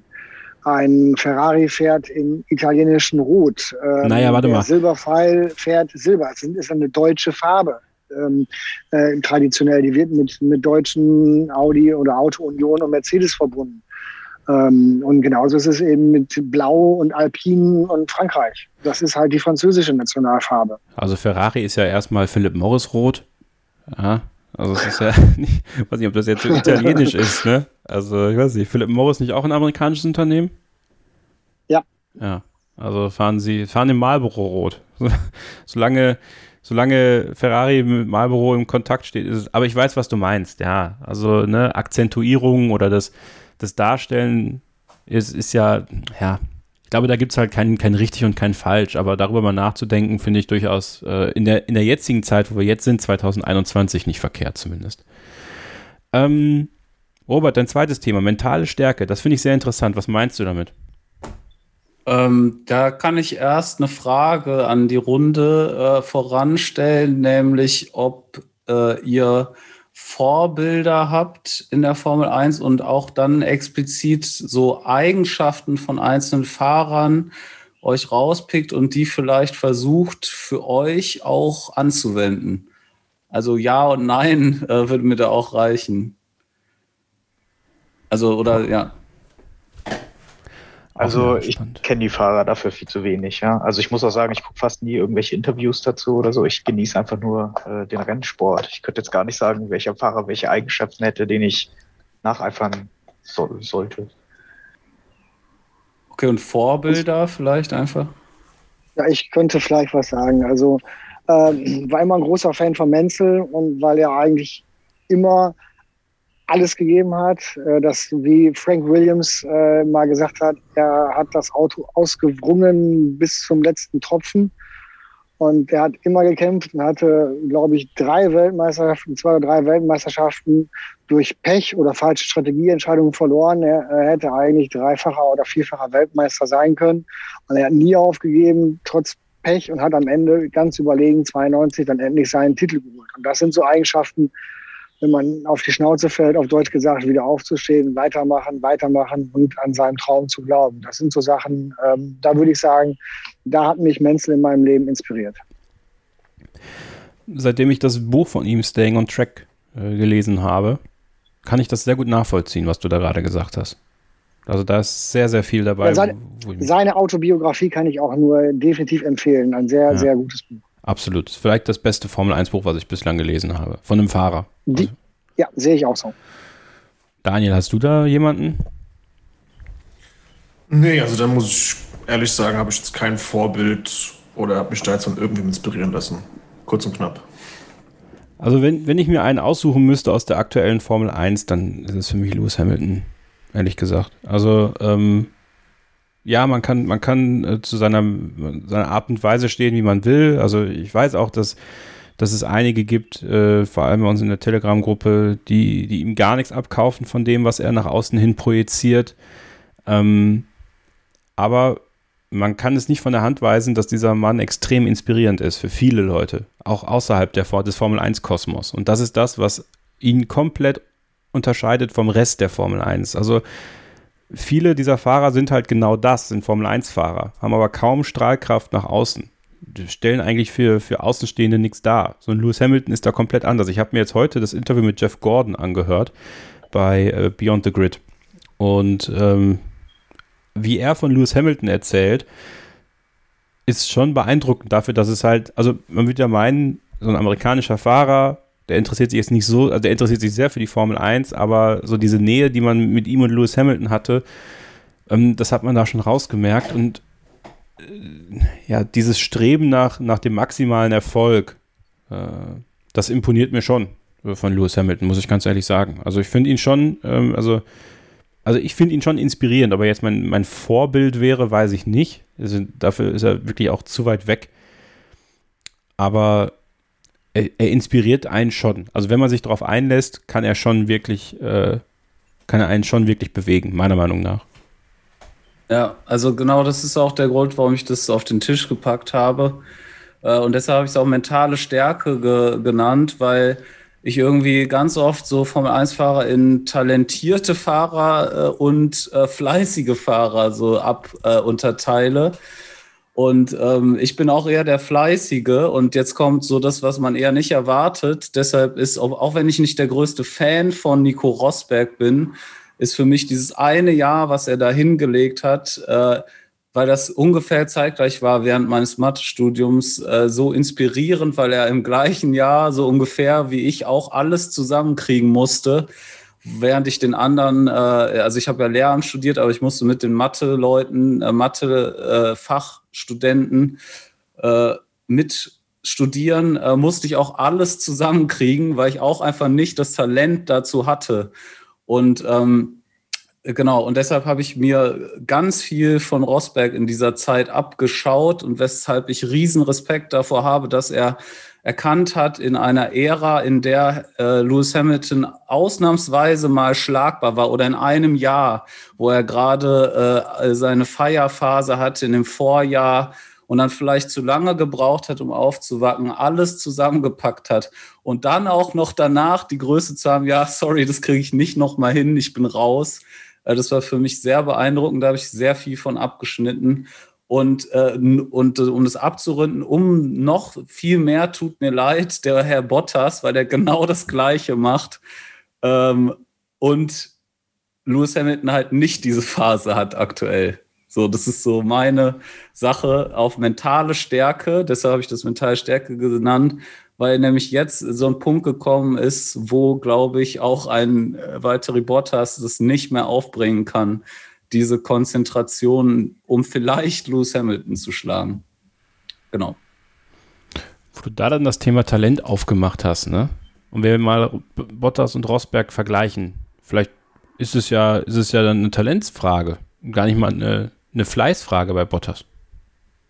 Genau, das wäre die Frage. Genau, das ist ja immer unser Problem in der Formel 1, dass wir das äh, leider nicht entscheiden können, weil wir die nicht ins gleiche Auto setzen können und einfach mal fahren lassen können. Das wollen wir ja von Hamilton und Max Verstappen auch unbedingt.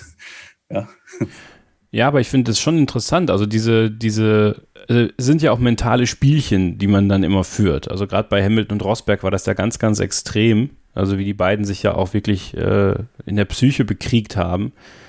Ähm, ist das, ja, es geht wahrscheinlich ein bisschen zu weit, Tim, aber wenn man, wenn man ja auch die Geschichte der beiden kennt, die beiden haben mal als Freunde angefangen und sind am Ende als, äh, ich will nicht sagen, erbitterte Feinde auseinandergegangen, aber irgendwie ein Stück weit ist es ja schon so, was ja auch wiederum so ein bisschen traurig ist, was der, was der Sport dann aus den beiden gemacht hat.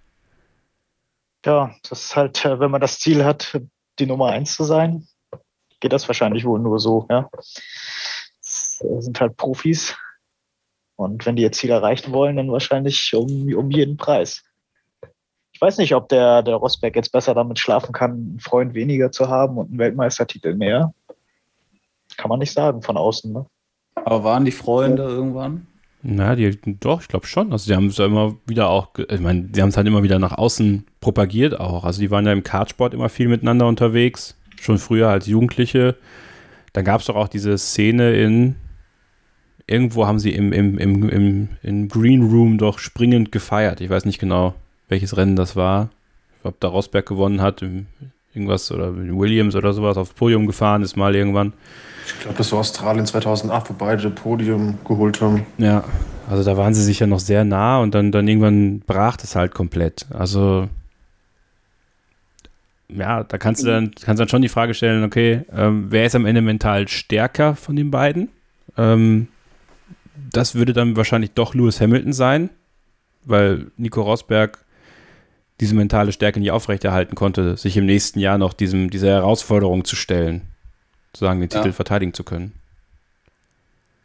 Aber es bleibt ja immer noch in der Formel 1 das Highlander-Prinzip. Es kann nur einen geben, am ja. der gewinnt. Und das es ist ein Sport, das muss ich mal Ralf Schumacher zitieren, ein Sport der Egoisten. Und das bleibt ist. auch so. Und wenn an der Spitze der beste Freund steht und man Weltmeister werden will, dann muss man den besten Freund auch von der Strecke drängen, im Zweifelsfall. Das ist eben das Ende einer Freundschaft in, in dem Fall. Dafür haben die ihr ganzes Leben lang eben auf dieses eine Ziel hingearbeitet. Das hat Nico Rosberg auch gemacht nach meiner Einschätzung von außen, glaube ich, kann er gut damit leben, dass er eben Lewis Hamilton geschlagen hat. Ähm, und dass dann vielleicht eine Freundschaft äh, ähm, beendet wird, äh, das kann ja auch wieder belebt werden in einer Nachsportkarriere, äh, wie sich auch ein Prost und Senna, die sich nun wirklich als erbitterte Feinde äh, bekämpft haben, auch kurz vor Sennas Tod eigentlich äh, wieder versöhnt haben. Ich glaube, was man festhalten kann zum Thema mentale Stärke ist, dass Motorsportler generell extrem viel davon brauchen. Also du bist viel unterwegs, du hast viele Entbehrungen in deinem Leben, du bist selten zu Hause gefühlt, ähm, bist irgendwie immer auch getrieben, wenn du dann in der Formel 1 bist, von Medienterminen und vom Training und da musst du auf deine Ernährung achten. Also und dann halt noch x Runden um einen Kurs fahren, ohne einen Fehler zu machen bei 300 plus kmh. Und ich glaube, das ist schon eine sehr beeindruckende Leistung, die sie zeigen, die wir vielleicht als Fans manchmal nicht, nicht genug wertschätzen vielleicht. Ist das, also würdet ihr euch da selber auch manchmal in die Pflicht nehmen und sagen, okay, ich rede da manchmal so ein bisschen suffisant drüber. Ich meine, es gehört ja auch dazu, ne? so ein bisschen darüber zu reden, dass ob man das selber machen könnte. Aber wer schon mal eine halbe Stunde durchgehend Kart gefahren ist, äh, der weiß, dass, dass selbst das für den Körper eine extreme Belastung ist. Und dann, wie, wie ist das dann im Formel-1-Auto? Also habt ihr euch dabei auch schon mal erwischt, wo ihr dann, wo ihr dann so im, im Moment danach irgendwie gesagt habt, oh, jetzt habe ich aber auch irgendwie über die Stränge geschlagen mit, mit Kritik oder mit sowas? Nein? Ja? ja schon lange. Also ich, ja, ich wollte jetzt nicht ja. schon wieder reingrätschen, aber Helmut. Robert, du zuerst. Okay, ähm, ja, also ich, genau das ist es ja für mich, äh, weil ich mir das so abgucke und versuche, das auf meinen äh, Kosmos zu transportieren, wenn ich das brauche. Wenn man hat ja mal Phasen, wo man es vielleicht braucht, ähm, dann äh, gucke ich mir das ab und deshalb habe ich auch immer extrem viel Respekt davor. Aber ich äh, rutschte auch rein, dass man dann, wieso ist jetzt der Vettel nicht, hat der nicht riesige Muskeln zum Beispiel oder so? Solche doofen Fragen stelle ich mir auch, ja. Tim? Ja, ich meine, das sind halt im Grunde genommen das sind 20 Fahrer. Ne? Ähm, das sind schon die Besten der Besten der Besten sozusagen. Also da muss man sich jetzt, glaube ich, nicht. Auch so ein Nikita Mazepin, der kann auch Auto fahren. Ja? Da brauchen wir nicht drüber reden. Der kann auch besser Auto fahren als ich oder alle anderen hier. Ja? Ähm, also da darf man, glaube ich, nicht, äh, was das fahrische Können zumindest angeht, äh, äh, meinen, dass das keine Leute wären, die, die nicht besonders wären. Ja? Das sind alles besondere Leute, die hier sind, auch wenn sie nur Letzter in einem Rennen werden das muss man sich schon immer vorhalten und äh, da ein bisschen Selbstreflexion betreiben. Helmut? Na, dem kann ich eigentlich nur zustimmen, denn der Respekt, äh, selbst äh, ein Massepin verdient Respekt, ein Latifi verdient Respekt, den wir haben, eben es geschafft bis in die Formel 1. Und ich würde nicht sagen, dass es die 20 Besten sind. Ich würde so 10, 15 Fahrer sagen, dass es die Besten sind. Irgendwo gibt es einen Graubereich. Und dann gibt es halt äh, fünf, sechs, die ein bisschen mehr Glück hatten als andere, die aus der Formel 2 oder Formel 3 äh, kommen, die vielleicht auch eher mal ein Formel 1 Cockpit verdient haben. Und nur dann spielen andere Umstände wie Geld, Connections oder ähnlich eine Rolle. Aber die Besten, die allerbesten, sind auch immer vorne. Und jeder, der mit äh, 330 äh, durch Baku fährt und riskiert einen Reifenschaden auf der Geraden, verdient allerhöchsten Respekt. Daniel, hast du noch abschließende Gedanken zu dem Thema? Ja, die Vorredner haben auf jeden Fall schon gute Punkte genannt und ich sehe das auch wie Helmut. Also es sind auf jeden Fall bestimmt alles sehr, sehr gute Fahrer, aber ich glaube auch nicht, dass in der Formel 1 die 20 Besten sitzen. Da wird es auch ein paar geben, die besser sind als aktuelle Fahrer, die gerade mitfahren, aber vielleicht ein bisschen Pech hatten in der Karriere. Auf jeden Fall, trotzdem muss man da allen Respekt zollen. Das ist eine mega Leistung was ich aber finde, was auffällt, wenn man mal so alte Rennen sich so in Erinnerung ruft, wie fertig doch Fahrer früher aus den Wagen ausgestiegen sind und heute sehen nicht geschwitzt aus. Die sind munter, happy. Früher sahen sie auch total dehydriert aus. Also ich weiß nicht, ob die heute besser durchtrainiert sind, ob sie generell fitter sind, bessere Möglichkeiten haben als die Fahrer damals oder ob es damals auch anstrengender war. Schwer mhm. zu sagen. Die Rundenrekorde sind ja eigentlich eher in der heutigen Zeit, aber irgendwie passt das für mich nicht so. Wie seht ihr das? Darf ich da als Alterspräsident der Runde was zu sagen? Ja, mach, mach. ich glaube, dass ähm, die, die G-Kräfte und die Beschleunigung wahrscheinlich heute größer sind. Aber es gab keine Servolenkung, es gab noch eine Haarschaltung.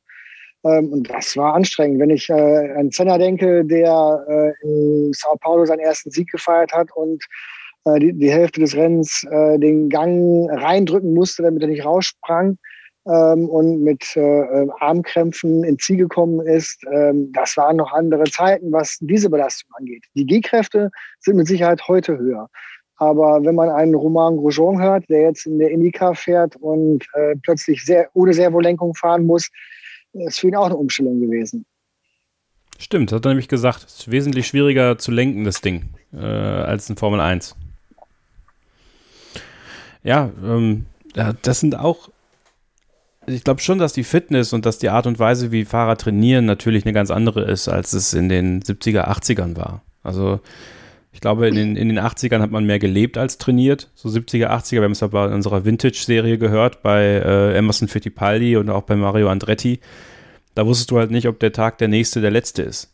So. Und dann hast du lieber mal äh, an der Bar noch mal einen, einen draufgehauen oder noch, noch äh, eine, eine, andere Bekanntschaft gemacht, bevor du dich in den Fitnessraum gestellt hast. Ich glaube, das kam dann wirklich so mit, den, mit dem Schumacher eigentlich, so in gewisser Weise. Also ein Schumacher. Angefangen hat es meiner Meinung nach mit Senna, der Oder Senna, genau. ein Fitnesstraining hatte. Schumacher hat das auf ein ganz anderes Level gemacht. Aber der erste, der wirklich äh, gezielt trainiert hat, war ein Ayrton Senna. Und äh, um eben auch die mentale Stärke zu haben im Rennen am Ende, in der 70. Runde in Monaco mit, was weiß ich, 70 Schaltvorgängen pro Runde ähm, äh, mit einer Haarschaltung. Und eine Hand am Lenkrad durch die Tabakkurve. Ja.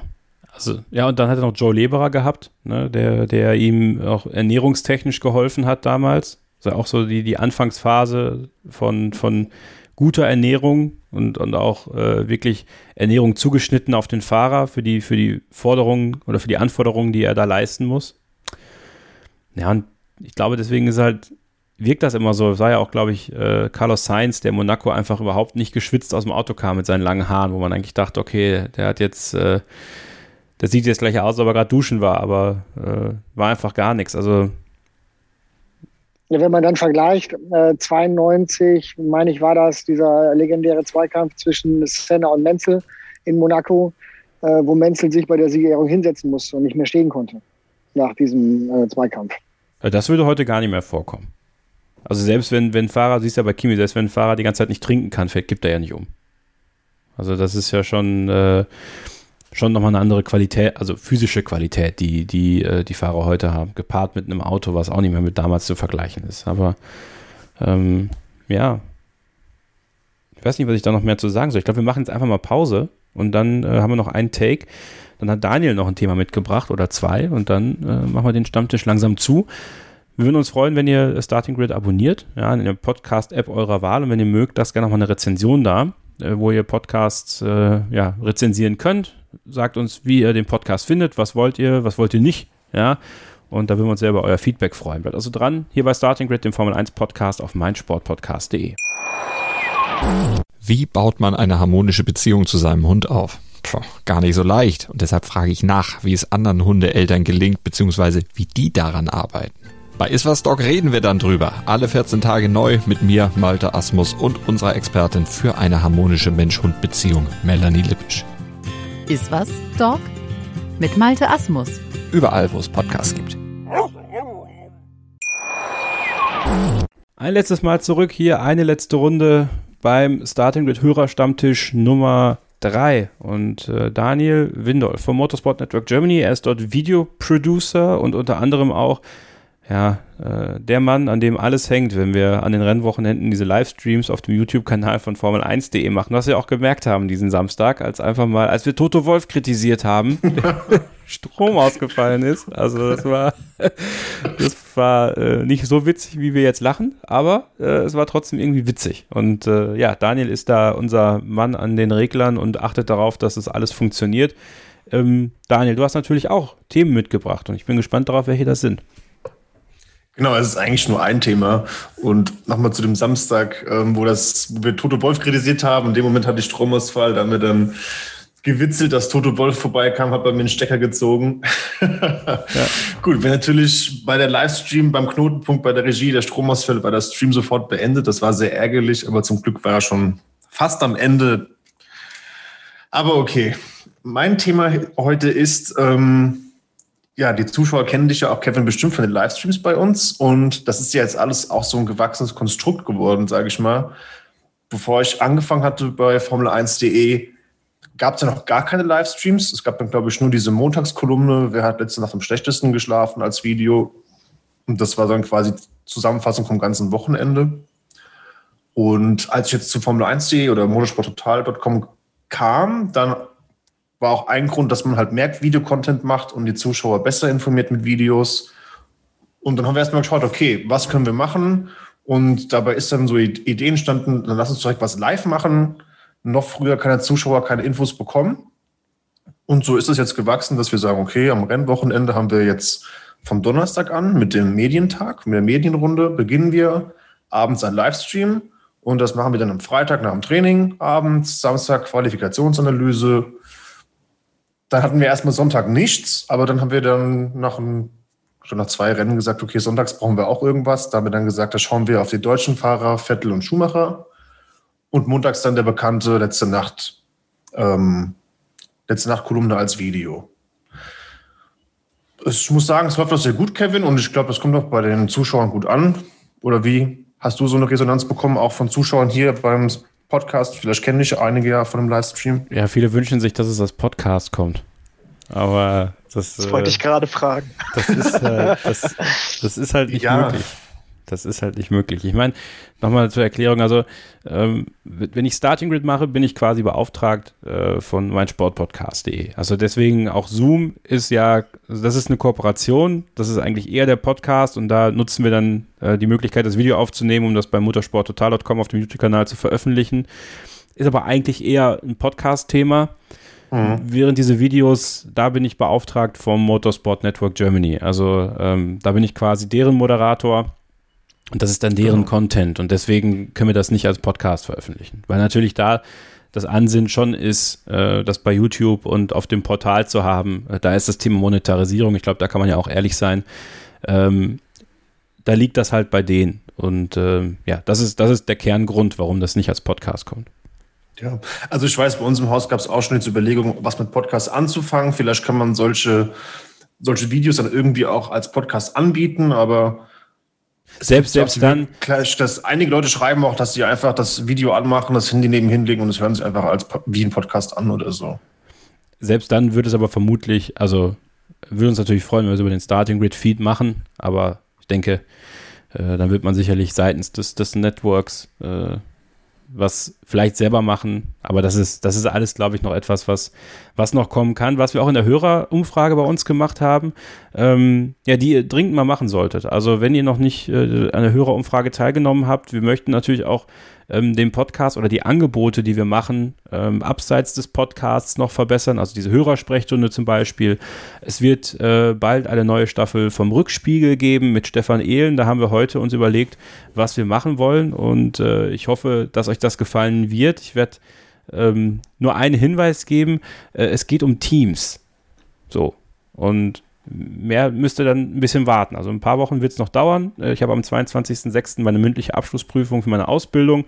Und wenn das alles erfolgreich abgeschlossen ist, dann ähm, wollen wir da in die Aufnahmen gehen. Aber ich glaube, dass euch das gefallen wird, was wir da vorhaben. Ja, oder eben auch, Daniel, ähm, die Idee, die du mitgebracht hast. Genau, jetzt komme ich zur eigentlichen Idee. Das vorher war jetzt nur quasi die Einleitung dazu wir haben uns jetzt gedacht, was können wir noch anderes machen, was können wir noch mehr machen für Zuschauer und ein Thema, wo du und ich ja auch richtig Bock drauf haben, wäre so eine Art Watchalong an, am Rennsonntag, wo wir zwei uns hinsetzen vor die Kamera und schauen quasi das Rennen. Wir zwei kommentieren das ein bisschen, wir analysieren, wir diskutieren und ganz wichtig dabei ist, dass wir den Zuschauer mit reinnehmen. Wir haben ja im, im Livestream die Möglichkeit, einen um, Chat zu haben. Und da haben wir jetzt ja gemerkt bei den Livestreams, die wir schon machen, dass das, da geht richtig die Post ab. Die Leute diskutieren miteinander ohne Ende. Wir holen sie auch, wir holen die Fragen von den Leuten mit rein und das kann man, glaube ich, noch viel mehr ausbauen. Und was würde sich dann noch, was würde sich besser anbieten als das Rennen selbst? Also besser geht's ja eigentlich gar nicht. Und ja, das wollen wir jetzt so ein bisschen versuchen aufzubauen. Wir haben gesagt, dass wir das, glaube ich, ab ähm, Spielberg wollen wir es mal versuchen, trocken zu testen, noch ohne, dass wir das veröffentlichen.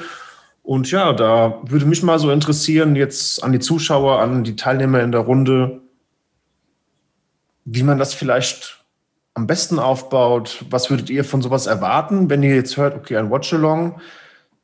Ich habe jetzt zwar ein Sky-Abo und gucke das Rennen, würde ich vielleicht trotzdem diesen Stream aufmachen und nebenbei mit den Zuschauern, die vielleicht auch das Rennen sehen, chatten oder auch Zuschauer, die es vielleicht gar nicht sehen können, die nur chatten können. Also einfach mal Ideen reinschmeißen, weil wir sind da auch noch sehr in der Findungsphase.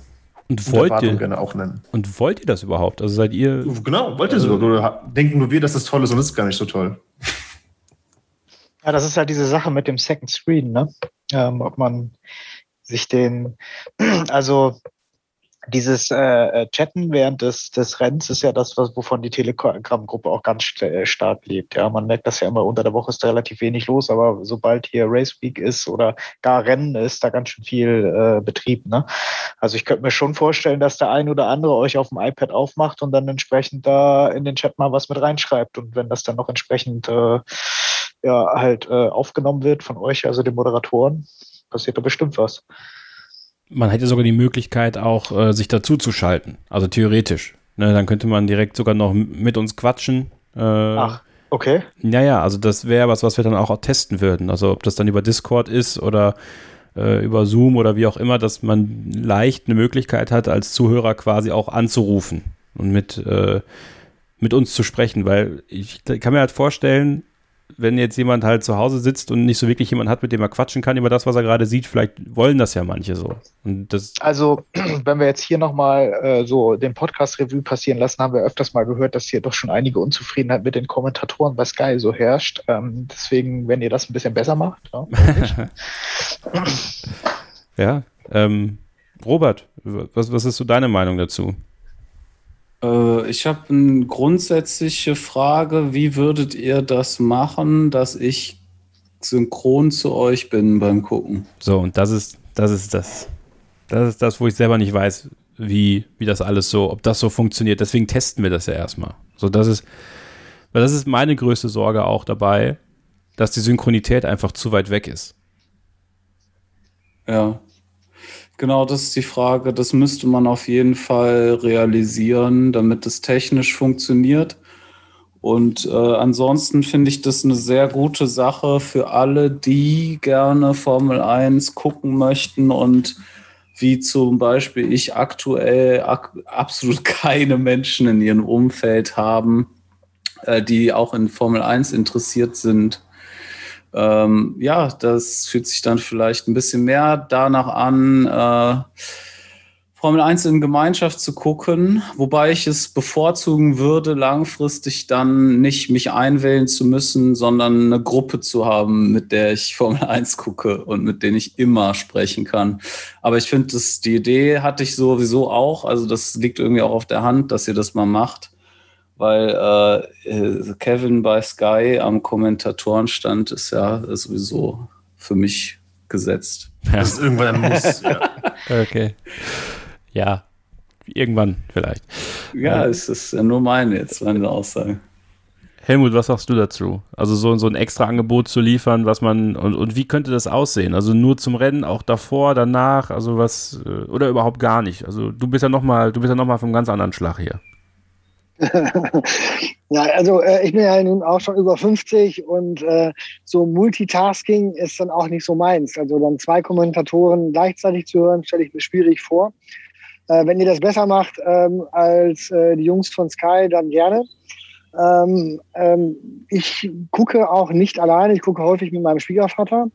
Aber ich bin auch derjenige, der zum Beispiel Fußball spielt und spiele der Nationalmannschaft. Wichtige Fußballspiele als Dortmund-Fan gucke ich auch gerne mal alleine, weil dieses Dazwischengequassel von anderen kann ich dann auch nicht haben, ganz ehrlich. Und ähm, äh, das äh, Nachhinein diskutiere ich wie hier auch gerne über alles.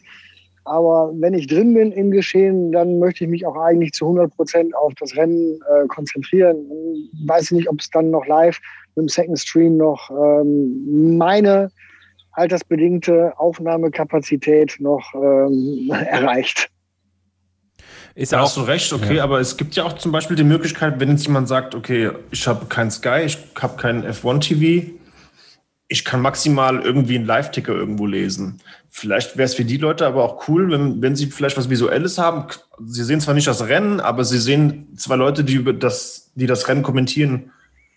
Vielleicht wäre das doch dann trotzdem ein kleiner Mehrwert.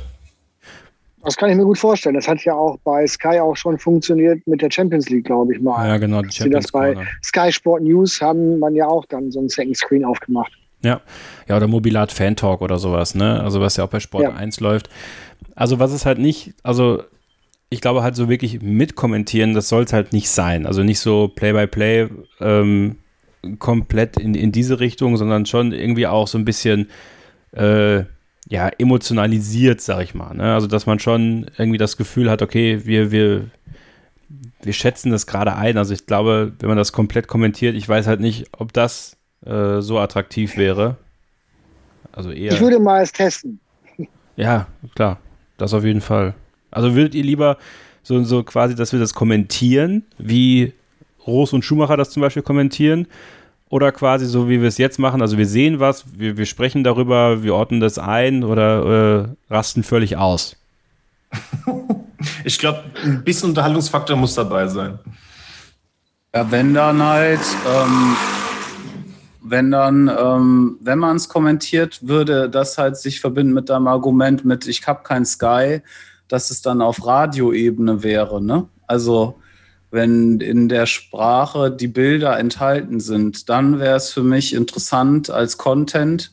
Und wenn nicht, ist natürlich die andere Idee, das als äh, Unterhaltungscontent äh, Content parallel zu schalten und äh, vielleicht sogar einen Live-Ticker von Formel1.de einzublenden oder so. Das kann man ja vielleicht machen oder technisch realisieren, dass mhm. ab und zu der Formel 1.de Live-Ticker eingeblendet wird oder so. Das wäre so eine kreative Idee, gerade ad hoc aus meinem Kopf. Aber keine, das sind so die zwei Sachen. Keine schlechte Idee. Du hast gerade Radio angesprochen. Also würdet ihr euch das, also Thema Plattform ist ja auch interessant. Also ist es äh, so, so Twitch, YouTube oder könntet ihr euch das auch tatsächlich so als, als Podcast, Livestream irgendwie vorstellen? Gar nicht mal unbedingt äh, mit unseren Nasen in der Kamera, sondern nur wie hier äh, Ton übers Ohr. Dann eher als Podcast, könnte ich mir gut vorstellen. Das ist halt eine konzeptionelle Frage, ob man jetzt halt sagt, ich will die ansprechen, die kein, das nicht im Fernsehen gucken. Dann wäre es halt mega geil für alle, die nicht Formel 1 gucken. Dann würde ich es aber wahrscheinlich nicht hören, weil ich ja das gucke. Äh, und dann ist es ja nicht synchron. Oder, oder man sagt halt, ich will das zusätzlich zum Rennen. Das sind halt die zwei äh, Produkte in Anführungszeichen, die mir da im Kopf rumschwirren. Und äh, das zweite würde ich mir auf jeden Fall, ich würde mir beides reinziehen, aber das zweite wird mich als äh, Formel 1 Zuschauer eher wenn es mich überzeugt, langfristig binden. Das ist halt eine andere Zielgruppe als Podcast. Tim? Ja, also schwierig. Ich glaube, jetzt nebenbei gucken würde ich ehrlich gesagt nicht tun. Ja, also äh, mich bin schon immer so gefangen von dem Rennen, da jetzt noch die Aufmerksamkeit äh, auf einen anderen Monitor äh, zu, zu hängen. Äh, ist, glaube ich, schwierig. Und ähm, äh, ihr meintet ja gerade auch schon, äh, wie das mit der Synchronität wird äh, ist dann schwierig, dass man da auch eine Art äh, Kommentat Kommentatorersatz draus macht. Ne? Muss man mal gucken. Also ich bin dann mehr eher der Mann, der sowas als, als Recap irgendwie im Audioformat konsumieren würde, als dass ich mir das live. Vielleicht, also wenn man es jetzt wirklich nicht gucken kann und sitzt gerade im Auto, ist es natürlich geil. Ja? Ähm, aber wie gesagt, das ist, wie der Robert schon meinte, so eine konzeptionelle Sache, wie das Ganze aufgezogen wird. Ja, Daniel, ich glaube, das waren nochmal ganz wichtige Erkenntnisse, die wir jetzt auch so mitnehmen konnten, ne? Definitiv, ja. Also es ist auch für uns schwierig, das, da jetzt eine Lösung zu finden. Wahrscheinlich müssen wir da auch mal einige Testdurchgänge machen und ja, ja wahrscheinlich wir. müssen es auch ein paar Mal unterschiedlich machen, dass man sagt, man guckt, was kommt besser an oder so. Aber ich habe auf jeden Fall ziemlich Bock darauf. Ja, das machen wir und äh, wie gesagt, nochmal der Hinweis auf die Hörerumfrage, weil ähm, dieses Feedback ist für uns halt extrem wichtig, um zu wissen, äh, was gibt es, was ihr auch noch hören wollt. Also auch im Podcast jetzt, welche Themen wollt ihr besprochen haben, was wollt ihr mehr hören, was wollt ihr weniger hören? Gibt es zum Beispiel etwas, wo ihr sagt, das will ich eigentlich gar nicht hören? Also ich will gar keinen Hörerstammtisch, weil brauche ich nicht. So, dann ist das ja auch ein wichtiges Feedback für uns. Also, wenn ihr irgendwas habt, ähm, meldet euch gerne. Das ist immer das Wichtigste. Meldet euch, weil wenn es direkt zu uns kommt und nicht irgendwie über, über Umwege oder sowas, dann ist es viel, viel wertvoller für die Konzeptionierung des Podcasts und die, die Weiterführung von Starting Grid, wenn dieses Feedback direkt zu mir kommt zum Beispiel. Also ihr könnt mir immer eine E-Mail schreiben an kevin.scheuren.meinsportpodcast.de, so wie Helmut zum Beispiel. Und äh, ich antworte auch. Also ich versuche auch wirklich alles einfließen zu lassen und wirklich, wirklich, wirklich etwas zu machen, woran ihr euch auch ähm, ja, orientieren könnt und wo ich mich auch orientieren kann an dem, was ihr wollt. Und deswegen ist es ganz, ganz wichtig, dass ihr da Feedback äh, habt. Ähm, ja, in der Hoffnung, dass wir da dann uns immer weiterentwickeln und auch diesen Podcast nach wie vor interessant gestalten und eben so Bonusangebote wie die Livestreams anbieten, äh, die ihr euch angucken könnt, aber nicht müsst. Äh, genauso wie zum Beispiel dann so ein Live-Watch-Along. Ne, was natürlich auch ausbaufähig ist. Oder wenn wir dann jetzt hoffentlich Richtung Spätsommer, Herbst auch mal wirklich physische Hörerstammtische machen können, wo kein Mikrofon läuft, die aber trotzdem zusammensitzen, quatschen, ein Bierchen trinken und ja, äh, einfach zusammen sind, sein, äh, zusammen sein können. Das, das ist mir auch ganz wichtig. Also ähm, diese Community auch weiter zu stärken, ähm, ist mir ein großes Anliegen und ich hoffe, dass ich da äh, mit eurer Hilfe auch die nächsten Schritte äh, machen kann. Das war der Hörerstammtisch Nummer drei. Am Samstag geht es weiter. Also ja, wirklich eine pickepackevolle Woche mit Starting Grid Content. Am Samstag geht es weiter mit unserer Serie Vintage The Past of Formula One. Das ist ja unser monatlicher Blick zurück, unsere monatliche Zeitreise, ein Interview mit einem Fahrer aus den 50er, 60er, 70er, 80er, 90er oder Nuller Jahren. Wir hatten jetzt zwei 70er Jahre Fahrer mit Mario Andretti und Emerson Fittipaldi und werden am kommenden Samstag in die 80er gehen.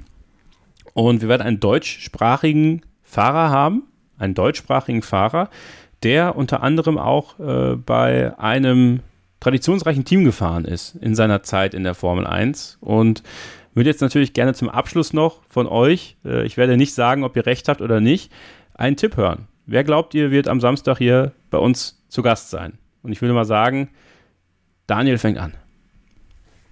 Obwohl, Daniel weiß es. Nee. Dann sag mal deinen Tipp bitte. Nein, Daniel. Daniel sagt keinen Tipp. Tim, du sagst deinen Tipp. Boah, pff, schwierig. Ähm, nee, ich habe gar keine Ahnung. Ich lasse mich überraschen. Okay. Robert? Äh, Christian Danner. Helmut? Jochen Maas. Okay. Und ihr könnt am Samstag ab 6 Uhr hören, wer es ist. Und ich freue mich schon drauf, äh, ob ihr ob, ob, ihr richtig geraten habt, das war das Erste. Und dann, äh, ob euch das Ganze auch gefällt. Ich glaube, viele haben sich gewünscht, dass wir mal einen deutschsprachigen Fahrer haben und äh, diesem Wunsch endlich nachkommen zu können. Das freut mich sehr. Und äh, ich habe mich sehr, sehr gefreut über den Besuch von Helmut, Robert und Tim heute. Vielen Dank euch dreien. Hat sehr viel Spaß gemacht mit euch. Ja, gleichfalls. Ja, Danke. uns auch. Gerne. Und natürlich auch vielen Dank an Daniel. Jetzt auch Spaß gemacht. Vielen Dank und gerne öfter, Kevin. Vielen Dank an Christian. Ihr denkt euch jetzt das bitte gerne. Ne? Und äh, ja, schön, dass ihr dabei wart. Nächsten Monat gibt es wieder einen Hörerstammtisch. Wenn ihr dabei sein wollt, meldet euch gerne. Versuche das äh, möglich zu machen, dass ihr dann auch dabei sein könnt, wenn ihr Themen habt rund um die Formel 1, darüber hinaus, über das ihr gerne mit mir, mit vielen weiteren Fans sprechen wollt, dann ist das genau euer Format oder eben auch mal für eine reguläre Ausgabe. Schreibt mir, bleiben wir in Kontakt und dann werden wir hier, glaube ich, weiterhin sehr, sehr gute Podcasts produzieren können. In diesem Sinne, bleibt gesund, passt aufeinander auf und bis zum nächsten Mal. Keep Racing. Starting Grid, die Formel 1 Show mit Kevin Scheuren in Zusammenarbeit mit motorsporttotal.com und Formel1.de. Keep racing Auf meinsportpodcast.de.